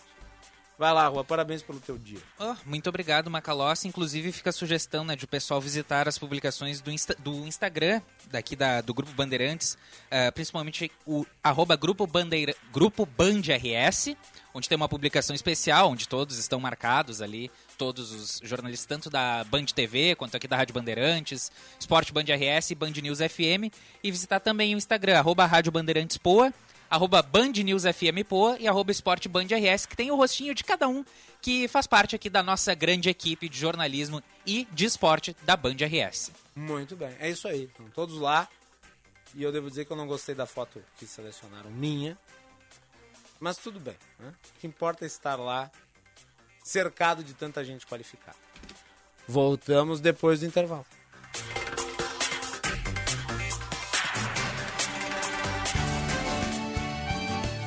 Agronotícias, com Cissa Kramer. Para tornar a avicultura gaúcha uma cadeia com resultados cada vez mais eficientes, a Associação Gaúcha de Avicultura assinou os termos de cooperação técnica com três startups para favorecer o acesso às tecnologias, como um software que reúne os dados dos sensores presentes nas estações de tratamento de águas um kit para a detecção de salmonela em diferentes amostras e o desenvolvimento e a produção industrial da nanopartícula de cobre, que tem diversas aplicações na avicultura, que vão desde a composição de ração até a construção de materiais e equipamentos. Agronotícias. Oferecimento Senar RS. Vamos juntos pelo seu crescimento. Audi Topcar. Descontos de até 15% para produtor rural. No Insta, arroba topcar.audi.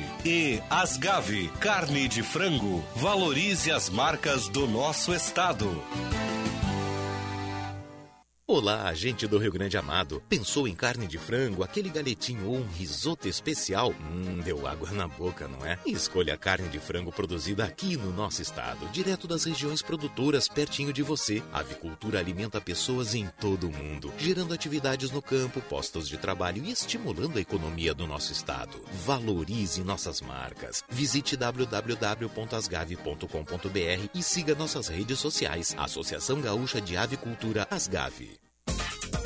Hoje em dia, a gente tem que ser tudo e muito mais. Lá em casa, eu sou pai, mãe, trabalho, cozinho, malho e assisto as séries. Para fazer tudo isso, só com a internet da Claro, que é com fibra, ultra velocidade e muito mais. Então aproveite, assine 250 mega e leve 350 mega com um ano de assinatura Discovery Plus, inclusa por apenas R$ 99,99 por mês. Acesse claro.com.br ou ligue 0800 720 1234. Claro, você merece o novo. Consulte condições de aquisição. A Chevrolet Jardine é conhecida como a revenda que não perde negócio. Aqui nós valorizamos seu usado na troca e sempre temos as melhores condições para você comprar o seu carro zero ou seu seminovo. Possuímos oito revendas Chevrolet no estado e contamos com a Esponqueado Consórcio, que ajuda você a realizar seu sonho. Aproveite todas as nossas condições. No trânsito, sua responsabilidade salva vidas. Use o cinto de segurança. Educação é um direito de todas as crianças e adolescentes. O tipo de escola pode até mudar. A localização também. Pode ser uma escola perto de casa, pode ser próxima ao trabalho do pai, ao trabalho da mãe. O que não pode é ficar fora da escola. E para garantir esse direito, o governo federal, por meio do Ministério da Educação e do Ministério da Mulher, da Família e dos Direitos Humanos, criou o Disque 100 Brasil na Escola. Um canal para a sociedade comunicar situações de crianças que não estão frequentando a escola. Se você conhece alguma, entre em contato com o Disque 100. Com o envolvimento de todos, vamos garantir aos estudantes o direito à educação. Saiba mais em gov.br/mec. Ministério da Educação, Governo Federal, Pátria Amada Brasil. Bandeirantes.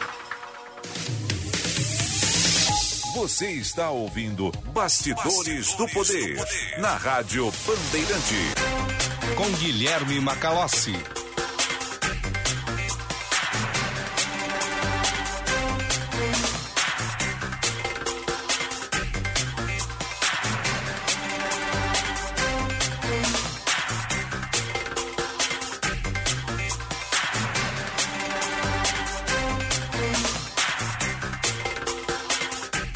Estamos de volta, Bastidores do Poder, agora 15 horas e 22 minutos, temperatura em Porto Alegre 22 graus e 8 décimos. A participação do público pelo WhatsApp 980610949. Daqui a pouco vamos fazer a leitura de alguns dos comentários que chegaram aqui no Bastidores do Poder. Atenção, fique atento, beba água pura, muita água. Livre de vírus e de bactérias. Água sem cheiro, sem gosto, com importantes sais minerais. Ideal para sua saúde e de sua família purificadores e mineralizadores de água. Opa! Me perdi aqui. De água natural, gelada e alcalina. Com ou sem ozônio na WaterSul. Ligue WaterSul 3231 4567. 3231 4567. WaterSul. Atenção total ao cliente. Visite o site www.watersul.com.br. E a cesta básica em Porto Alegre ultrapassou pela primeira vez a marca dos 700 reais. A economista que ouvimos hoje pela manhã no jornal Gente apontou que isso pode estar relacionado à falta de atuação da Conab. Vamos ouvir aí a matéria do Jean Costa. O valor da cesta básica aumentou em todas as 17 capitais pesquisadas pelo DIEESE. Em Porto Alegre, pela primeira vez desde 2005, quando o órgão iniciou a série histórica, o preço ultrapassou os 700 reais. Em março, o valor chegou a R$ 734,28. No comparativo com o mesmo período do ano passado, quando a cesta custava R$ 623,37, houve um crescimento de 17,7%. Segundo Daniela Sandi, economista do Diese, fatores como a inflação e o aumento no custo de combustíveis, energia e gás contribuem desde 2018 para que este crescimento seja contínuo. Na verdade, continua a pressão, né? Já vem num patamar muito elevado elevado, né? Então, por exemplo, a cesta, se a gente for olhar a cesta básica, de 2018 para cá, nesses últimos quatro anos, ela subiu 70%. O valor da cesta passou de 434 reais aqui em Porto Alegre para 734, enquanto que a inflação nesse período foi de 27%, ou seja, mais que dobrou. Então, a maior parte desses produtos e tarifas, as tarifas administradas, energia, uh, gás, água, eles estão dolarizados. Né? E o trabalhador, o consumidor, ele não tem como enfrentar essas altas. A economista do Diese aponta que a falta de uma política interna dificulta a administração dos valores dos produtos e a ausência de uma atuação da Companhia Nacional de Abastecimento, a CONAB, na formação de estoques reguladores ocasiona os aumentos sucessivos dos preços no país. Feijão, arroz, soja faz parte desses estoques reguladores. E isso também ajudaria, por exemplo, até os, os produtores, né, no caso, quando o, os preços ficam muito baixos a ponto de não cobrir os custos, né? Aí o governo compra também dos produtores para garantir uma renda mínima para cobrir os custos. Atualmente, a cesta básica de Porto Alegre só não é mais cara que a de São Paulo, que tem valor de R$ 761,19, Rio de Janeiro, que ultrapassou o preço de 750 reais, e Florianópolis, com R$ 745,47. Em outras quatro capitais, a cesta de alimentos custa mais de 700 reais. Na capital gaúcha, produtos como o tomate, que aumentou em 23,5%, e o leite integral, que teve crescimento de 9,84% no preço, puxam a fila de produtos que mais impactaram no custo da cesta. 15 horas 25 minutos. Bem, é, houve uma descontinuação na atuação da Conab a partir de 2016, mas a diminuição nos depósitos, nas, nas uh, nos estoques que servem, né, serviam para para alimentar o mercado interno em situações como essa, diminuiu consideravelmente, principalmente a partir da década de 90. Não dá para dizer que é uma escolha do governo, né? ela é uma uma linha que vem sendo adotada ao longo do tempo é, e que não tem assim uma determinação específica sobre a questão do preço dos alimentos. Né? Até porque durante a década de 80, durante a década de 80, quando nós tínhamos né, a Conab atuando com reservas, né, com seus estoques sendo utilizados, havia hiperinflação. Os alimentos é, mudavam de preço todo dia. Né. Que derruba mesmo inflação de alimentos é estabilidade. E isso é alcançado através de política monetária. 15 horas e 27 minutos, vamos com as informações do trânsito. Vem aí a Letícia Perim. Serviço Bandeirantes. Repórter Aéreo. Sabe como comprar um carro sem juros? Faz um consórcio Embracon. Consórcio Embracon sempre o melhor lance. Simule agora em embracon.com.br. Muito boa tarde, Guilherme Macalossi, ouvintes boa tarde, bastidores do poder. Estou chegando com informação de trânsito congestionado pela Zona Sul. Na Avenida Teresópolis, passando a Aparício Borges com Oscar Pereira, o trânsito é congestionado no sentido à Avenida Cavalhada, até a chegada na Avenida Nonoai. Depois, com o trânsito liberado até os acessos da Cavalhada, com Otto Niemeyer, pela Vicente Monteja, quem utiliza Venceslau Escobar não encontra problemas para fazer o seu trajeto até o bairro Ipanema.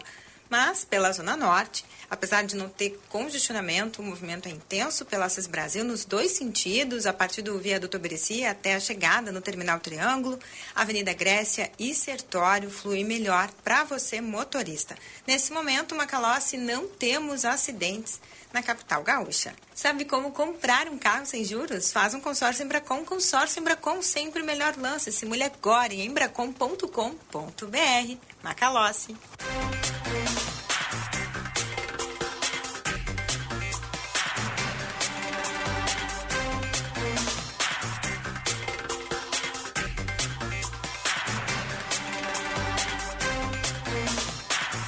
15 horas e 28 minutos, vamos com a interatividade, Juan.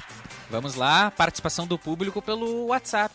980610949 DDD 51. A gente começa com a mensagem do Giovanni dizendo que a terceira via tem que colocar o bloco na rua de uma vez. Lula e Bolsonaro já estão em campanha aberta. Mensagem do Giovanni. É, é difícil, né? Sabe por quê? Porque, bom, Lula é ex-presidente da República, um sujeito que tem né, um recall desde muito tempo.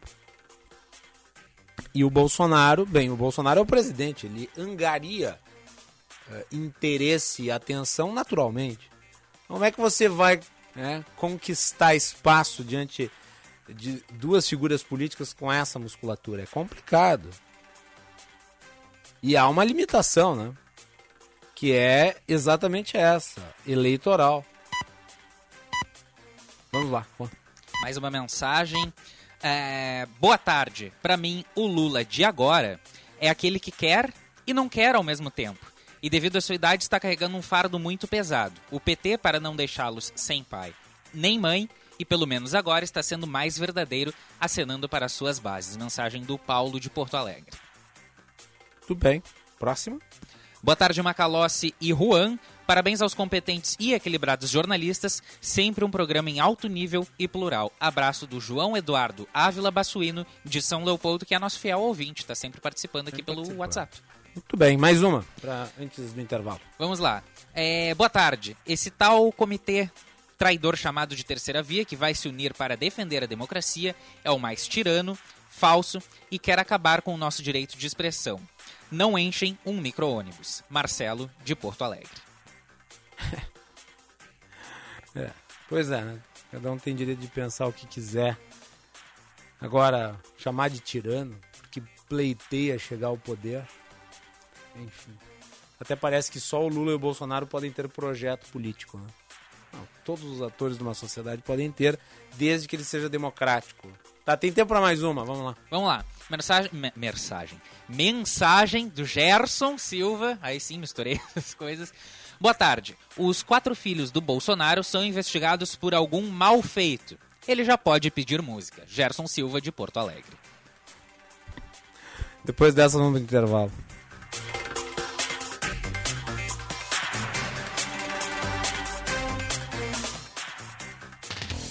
Conheça o curso de Direito da ESBM, com conteúdo voltado ao ingresso nas carreiras militares. O curso capacita você a ingressar numa das principais carreiras jurídicas do Estado. Saiba mais em www.esbm.org.br ou pelo telefone 51 981 47 92 42. ESBM, realizando sonhos, construindo o futuro. Economize já. Diminua sua conta de luz e aumente os negócios da sua empresa. Venha para Espaço Luz e saiba como gerar sua própria energia de maneira sustentável, com qualidade e garantia que só a número 1 um em energia solar do Rio Grande do Sul pode te oferecer. Acesse espaçoluzenergia.com.br e saiba mais. Pensou em energia solar? Pensou Espaço Luz, a número 1 um em energia solar no Rio Grande do Sul. Para um novo você, uma nova Volkswagen. Neste mês na Unidos, não perca a chance de comprar o seu SUVW Volkswagen. O impactante Nivus e toda a inovação da T-Cross estão com taxa zero. Sim, com taxa zero e pronta entrega. Unidos, a casa da Volks, na Ipiranga, pertinho da PUC. Aproveite, é a sua oportunidade de ter um Volkswagen zero quilômetro. No trânsito, sua responsabilidade salva vidas. Volkswagen. Acordar cedo, para se preparar, para bater o ponto, para não perder a hora. Correr, para pegar o ônibus, para sair na frente, para chegar na escola. Batalhar, para conquistar o meu lugar, para mudar de área, para valer a torcida. Acreditar, para ir mais longe, para dar orgulho, para vencer a partida. Até onde vai o seu corre? Descubra em senairs.org.br barra curso técnico. Para quem tá no corre, tem Senai.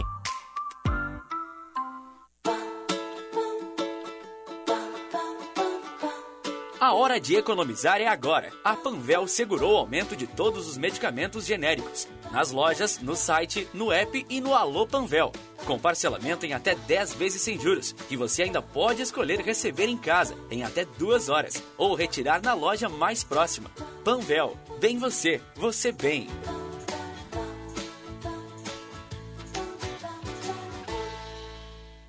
Quer proteger o seu futuro e o de quem você ama? Então conheça os planos Vida GBUX.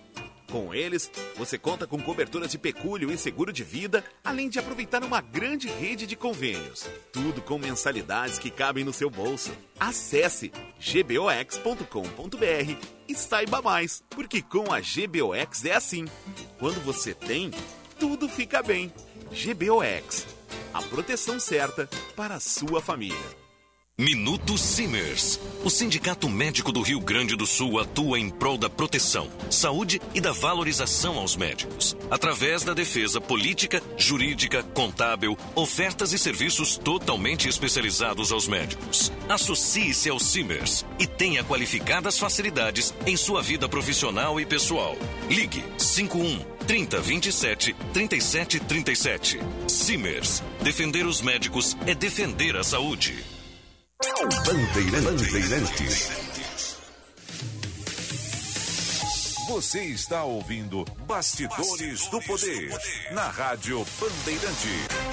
Com Guilherme Macalossi.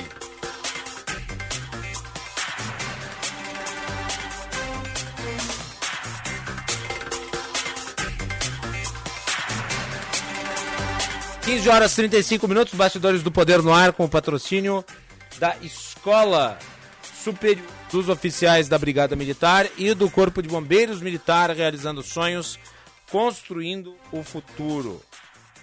E a preocupação em relação ao desempenho da indústria no Rio Grande do Sul, Fiergs divulgou uma nota a respeito. Né? A indústria passa por crise inédita na história do setor. A nota foi divulgada no último dia 6. Juan, trechos da nota. Foi uma avaliação, resultado de um levantamento feito pela Federação das Indústrias do Estado do Rio Grande do Sul, a Fiergs, realizado durante duas horas, onde foram colhidos depoimentos de 30 atividades fabris com a participação de 41 dirigentes de entidades presenciais e outros 22, outros 22 não, outros 22 que acessaram essa reunião por internet. Essas estatísticas, então, é, não conseguem expressar o que está ocorrendo nas indústrias e aí por isso que foi feita uma ampla e detalhada coleta de depoimentos para conseguir chegar a essa conclusão. A situação descoberta pela Fiergs leva a um alerta sério diante da situação atual e dos acordos coletivos de trabalho que estarão sendo negociados neste ano. É, Segundo essa análise feita aí do Parque Fabril do Rio Grande do Sul, houve uma rodada de desempenho obtido em 2021 e o início de, de 2022, quando 30 das atividades surgiram com os seguintes resultados: 10 com o desempenho em queda, 10 outras estáveis, 7 com crescimento e 3 impossíveis de comparação pelo ano atípico, que, segundo a Fiergs, foi o ano de 2021, pelos altos e baixos. Uh, praticamente imensuráveis em relação aos outros anos, Macalossi.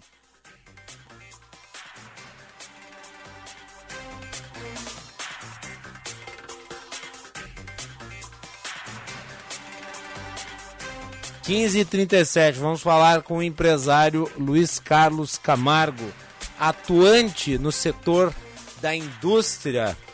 Ele é diretor da Irmãos Galeazzi aqui no Rio Grande do Sul. Seja muito bem-vindo, Luiz Carlos Camargo. É um prazer falar contigo. Oi, Macalossi. É um prazer falar contigo também. Como é que vai? Tudo bem? Muito bem, espero que com o senhor também, e eu gostaria das suas impressões em relação a esse momento, e, e também aí eh, esse informativo da Fiergs, eh, inclusive apontando para problemas logísticos, como cadeia produtiva. Uhum. Como é que o uhum. senhor vê esse momento da indústria no estado do Rio Grande do Sul e no país como um todo? É, eu, eu, eu li essa, essa informação, essa matéria hoje numa newsletter que eu recebi. Juan. E, e realmente me, me, vamos dizer assim, me causou preocupação. É, nós que fornecemos matéria-prima para o setor metal mecânico, e portanto a gente atende assim uma cadeia bem ampla né, de, de, de, de empresas dos mais variados setores, automobilístico, implementos agrícolas, implementos rodoviários, enfim. É, a gente já vinha sentindo isso é, é, a partir de janeiro desse ano. O ano de 2021, é, felizmente, foi um ano atípico para nós, um ano bom é, de, de, de crescimento real de vendas, não faturamento, mas crescimento de venda física, é, foi muito bom. Porém, a gente percebeu que de janeiro para cá a coisa vem vindo numa desaceleração. Né? E a gente apostava que, vamos dizer assim, aquela história, depois do carnaval tudo começa a funcionar, né? Sim. Só que nós já estamos em abril e a gente não está sentindo essa recuperação uh, de uma forma como se vislumbrava lá no, no, no, em janeiro, no final do ano passado. Então, uh, tem sentido, e eu acho que essa pesquisa que foi feita, pela amostragem dela, é, é, porque eles, todas as semanas, eles é, lançam indicadores econômicos, a FIEG lança indicadores econômicos, né? Sim. Mas o, o, universo de, de, de, de empresas entrevistadas, vamos dizer assim, não é amplo. E agora eles conseguiram, uh, como você disse, em duas horas, fazer uma, uma pesquisa bem, bem consistente, né? e está mostrando exatamente o que a gente que está aqui na, na ponta, fornecendo para as indústrias, a gente tem sentido. Tá? Agora, se você me perguntar o, o porquê disso, é, é, difícil nesse momento a gente falar alguma coisa sobre isso. É, inclusive a própria nota dá conta de que são tantas as variáveis que tornam absolutamente palavras da Fiergues aqui. Uh, Torna-se, abre aspas, qualquer prognóstico para o comportamento industrial este uhum. ano a uhum. partir dos seguintes fatores como inviável. É, exatamente. É, é, hoje pela manhã a gente teve reunido com, com, com a área comercial nossa e, e, foi exatamente isso que a gente falou, entendeu? É, é, é bom, e agora? O que que, o que, que nós vamos fazer? O que, o que, que nós temos que fazer nesse momento? E, e, e a gente está numa sinuca de bico, para usar um, um, um jargão popular, porque hum, realmente as variáveis são tantas que, como eu te falei, eu não sei exatamente o porquê que nós estamos assim. Ah, é a guerra, é a variação do dólar, é, sabe, é o preço do combustível, é não sei o quê. São muitas coisas. Uhum. É? É, é, enfim, e, e, e, os empresários, eu, eu, assim como eu, é, é, é, a gente sente que está tá complicado realmente para você é, é, é to, montar alguma estratégia num momento como esse. Bom, só que a gente tem que sobreviver, né? E, e, e, não pode se entregar. Então, você me conhece há quanto tempo a gente né, tem, tem participado de, de, de entrevistas contigo, e, enfim, é, é, nós não somos uh, o tipo de, de, de, pessoa pessimista. É, também não sou poliana, né, que vê, né? Mas, de qualquer forma, eu acho que a gente vai ter que conviver com isso e tentar, na medida do possível, é, sobreviver a esse momento. Sim, Porque mas essa... Desculpa, só te interromper. As perspectivas para o segundo semestre estão cada vez piores né, do, do, do, ponto de vista de como a gente está enxergando as coisas. Sim, eu ia exatamente entrar nesse assunto né, da perspectiva, porque, claro, não especificamente para o setor industrial, dado o conjunto de, de fatores, mas no geral para o país, uhum. os indicadores apontam para uma deterioração uhum. né, do consumo, da atividade econômica. Isso uhum. passa também pelo setor industrial. Então, você tem aí uma previsão de um PIB menos aquecido, é claro, isso uhum. vai reverberar na indústria. Né? Então, me parece que esse prognóstico indefinido, que tem né, tons muito graves de pessimismo, é, ele dialoga com a redução das expectativas de crescimento para 2022. Exatamente. É, é, é, como eu te disse, é, é, aqui não, não, não, nós não somos pessimistas não estamos assim sendo alarmistas ou enfim, mas é, é, é, a realidade que a gente está convivendo depois de quatro, três meses, vamos dizer assim, do primeiro trimestre desse ano, né, é, é, do desempenho de um modo geral das nossas atividades. Tá? Então, é preocupante realmente, como você falou, é preocupante.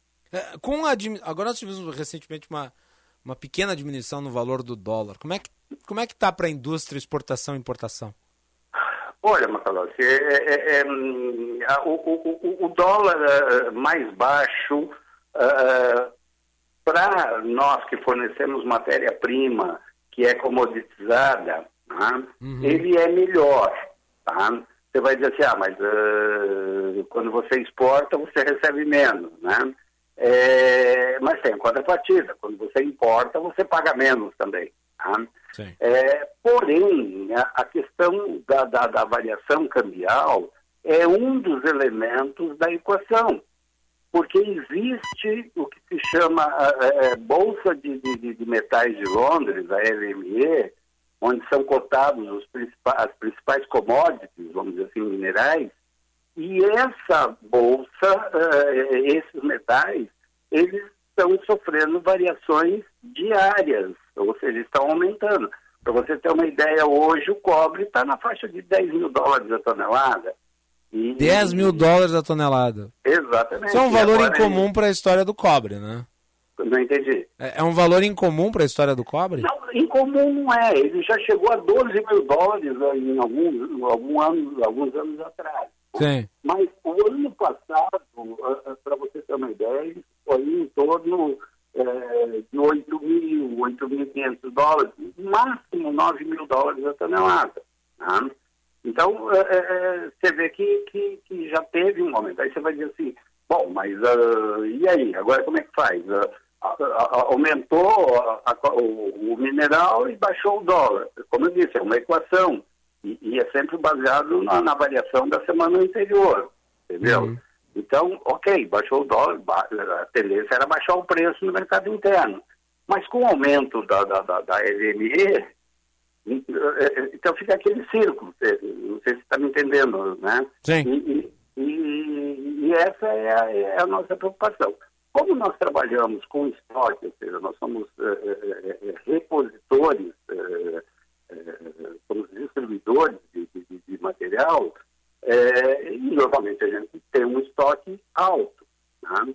Então, quando o material sobe, a gente é beneficiado. Mas quando o material baixa, a gente é penalizado. Mas faz parte do jogo. Isso aí sempre foi assim, desde que é, a, gente, a, nossa empresa, é, nosso grupo tem mais de 50 anos de atuação no Brasil e, e, e sempre foi assim. Né? Não é a primeira vez. Mas é preocupante, né? por essa razão que eu te falei, dessas oscilações. Sobe, desce, sobe, desce, sobe. Quer dizer, ficam eletrocardiogramas infartados. Né? Sim. Uh, com relação à geração de empregos, nós sabemos que o emprego da indústria é o melhor remunerado porque exige qualificação. Uh, e nós, apesar de vários indicadores negativos, ainda estamos conseguindo gerar empregos novos todos os meses. Pelo menos é. o CAGED tem apontado isso. Uhum. Em que medida a indústria está contratando nesse momento? Olha, é, eu, eu não saberia agora te responder é, pela indústria. No nosso caso específico, é, é, durante a pandemia, nós não demitimos um colaborador sequer. Tá? E pós-pandemia, pós, a pandemia não acabou, mas uh, aquele período mais turbulento, enfim, é, é, nós uh, aumentamos um colaborador. Quer dizer, então o nosso número, nesse universo da indústria, eu não sei o que isso significa. É, por enquanto, por enquanto, nós não sentimos a necessidade em absoluto de, de, de, de mexer na, na, na, na, no setor de mão de obra. As coisas estão. Agora, é, é, é as indústrias, de um modo geral, poderão ter é, algumas dificuldades, ainda mais que daqui a pouco começa aí a, a, as discussões para dissídio, é, para aumentos, enfim. Então, não se sabe exatamente como é que, como é que vai, vai reagir, porque é aquela história. Se tiver um aumento considerável, muitas empresas vão ser obrigadas a demitir. Tá? Sim. Então, essa, essa é uma situação que a gente sempre está sujeito a, a passar por isso. Ah, uma última pergunta e ela diz respeito à cadeia produtiva. Pois não. Peças. Uh, isso foi afetado profundamente pela pandemia que vai ficando para trás. Mas as hum. consequências são de médio e de longo prazo. Sim. Como é que o senhor vê esse aspecto dentro da, dentro da cadeia de produção? A, obtenção de peças, uh, os insumos básicos para que, uh, para que produtos sejam feitos?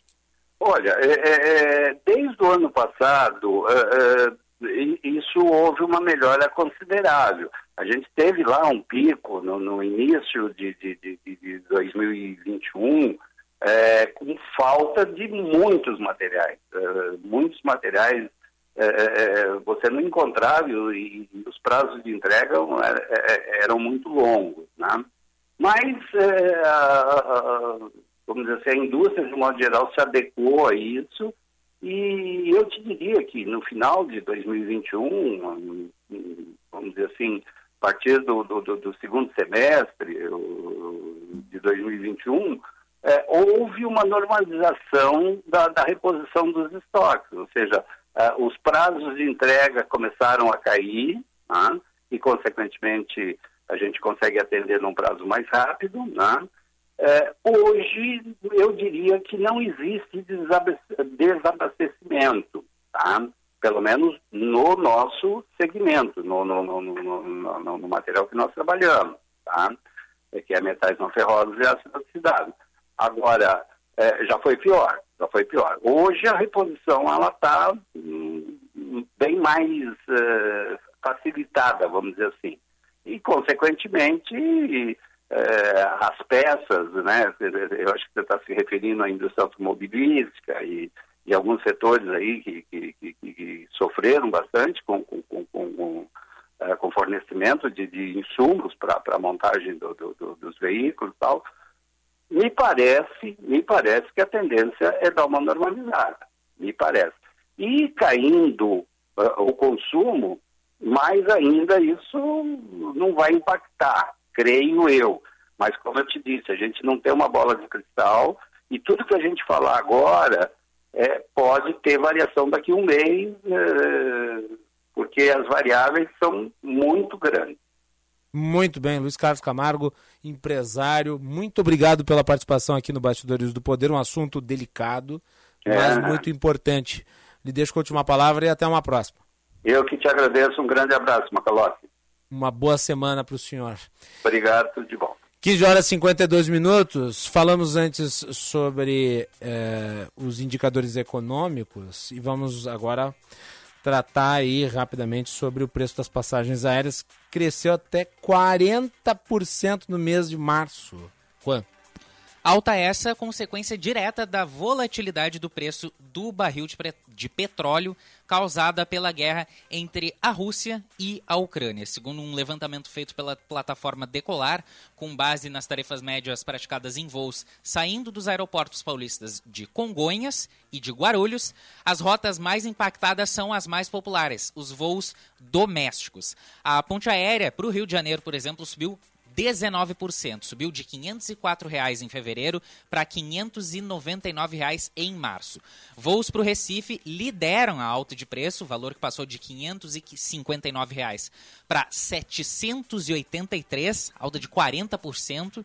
Viagens de São Paulo a Brasília subiram de 627 para 724 reais, alta de 16%, enquanto voos para cá, para Porto Alegre, que custavam em média 603 reais em fevereiro, é, foram vendidos em março por 785 reais, alta de 30%.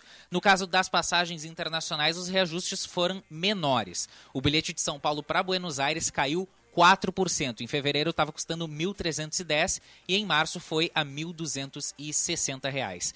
De São Paulo para Milão, Macalossi, Milão que é um dos destinos internacionais mais procurados pelos brasileiros, os valores passaram de 3.288 em fevereiro para 3.511 em março, uma subida de 7%.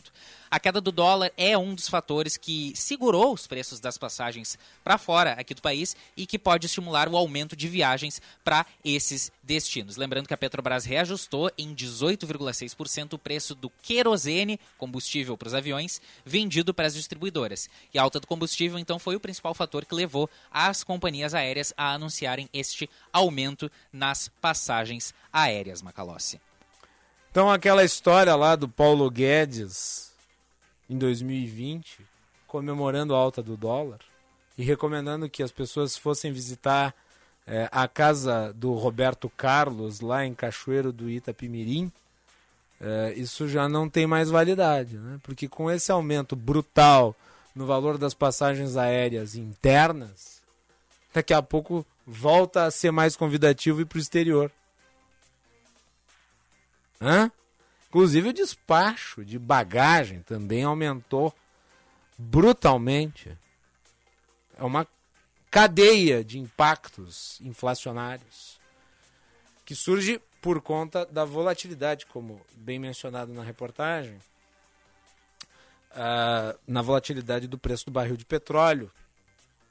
Isso tem consequências. Juan, obrigado. Muito obrigado, Macalossi. Só acrescentando, né, que o setor aéreo já vinha de uma, tento, de uma retomada, mas foi impactado agora em janeiro pela variante Omicron e agora, desde o final de fevereiro, pela guerra. Então, é um cenário é, imprevisível. É, se vê né, uma, um aquecimento do setor de viagens, mas essa alta nos preços está começando a impactar de novo, Macalossi. É isso aí. Muito bem, então, apenas para reiterar aqui, no encerramento do programa, a vencedora da nossa, do nosso sorteio foi a Nilva Domingos Zarossa. Zarossa. Hã? Nilva Domingos Zarossa. Ouvinte aqui no nosso programa, ela ligou para a Rádio Bandeirantes e ganhou o livro Liberdade é Prosperidade, a filosofia de Ian Hand. Eu gosto de sortear livros para o nosso público, de vez em quando, né? Então, Fiquem ligados nas promoções. promoções não. Nos sorteios do Bastidores do Poder. Quem sabe em breve teremos outro. Vou deixar aqui o livro, viu, ô Nilva? Se você ainda está na audiência, vai ficar na recepção. Você fala lá com a Lu.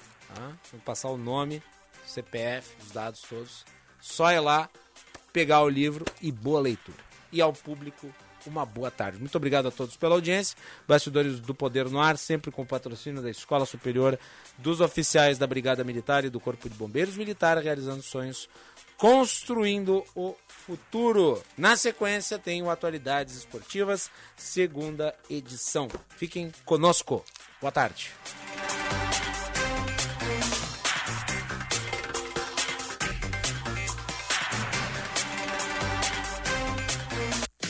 Você ouviu Bastidores, do, Poder, do Poder na Rádio Bandeirantes com Guilherme Macalossi.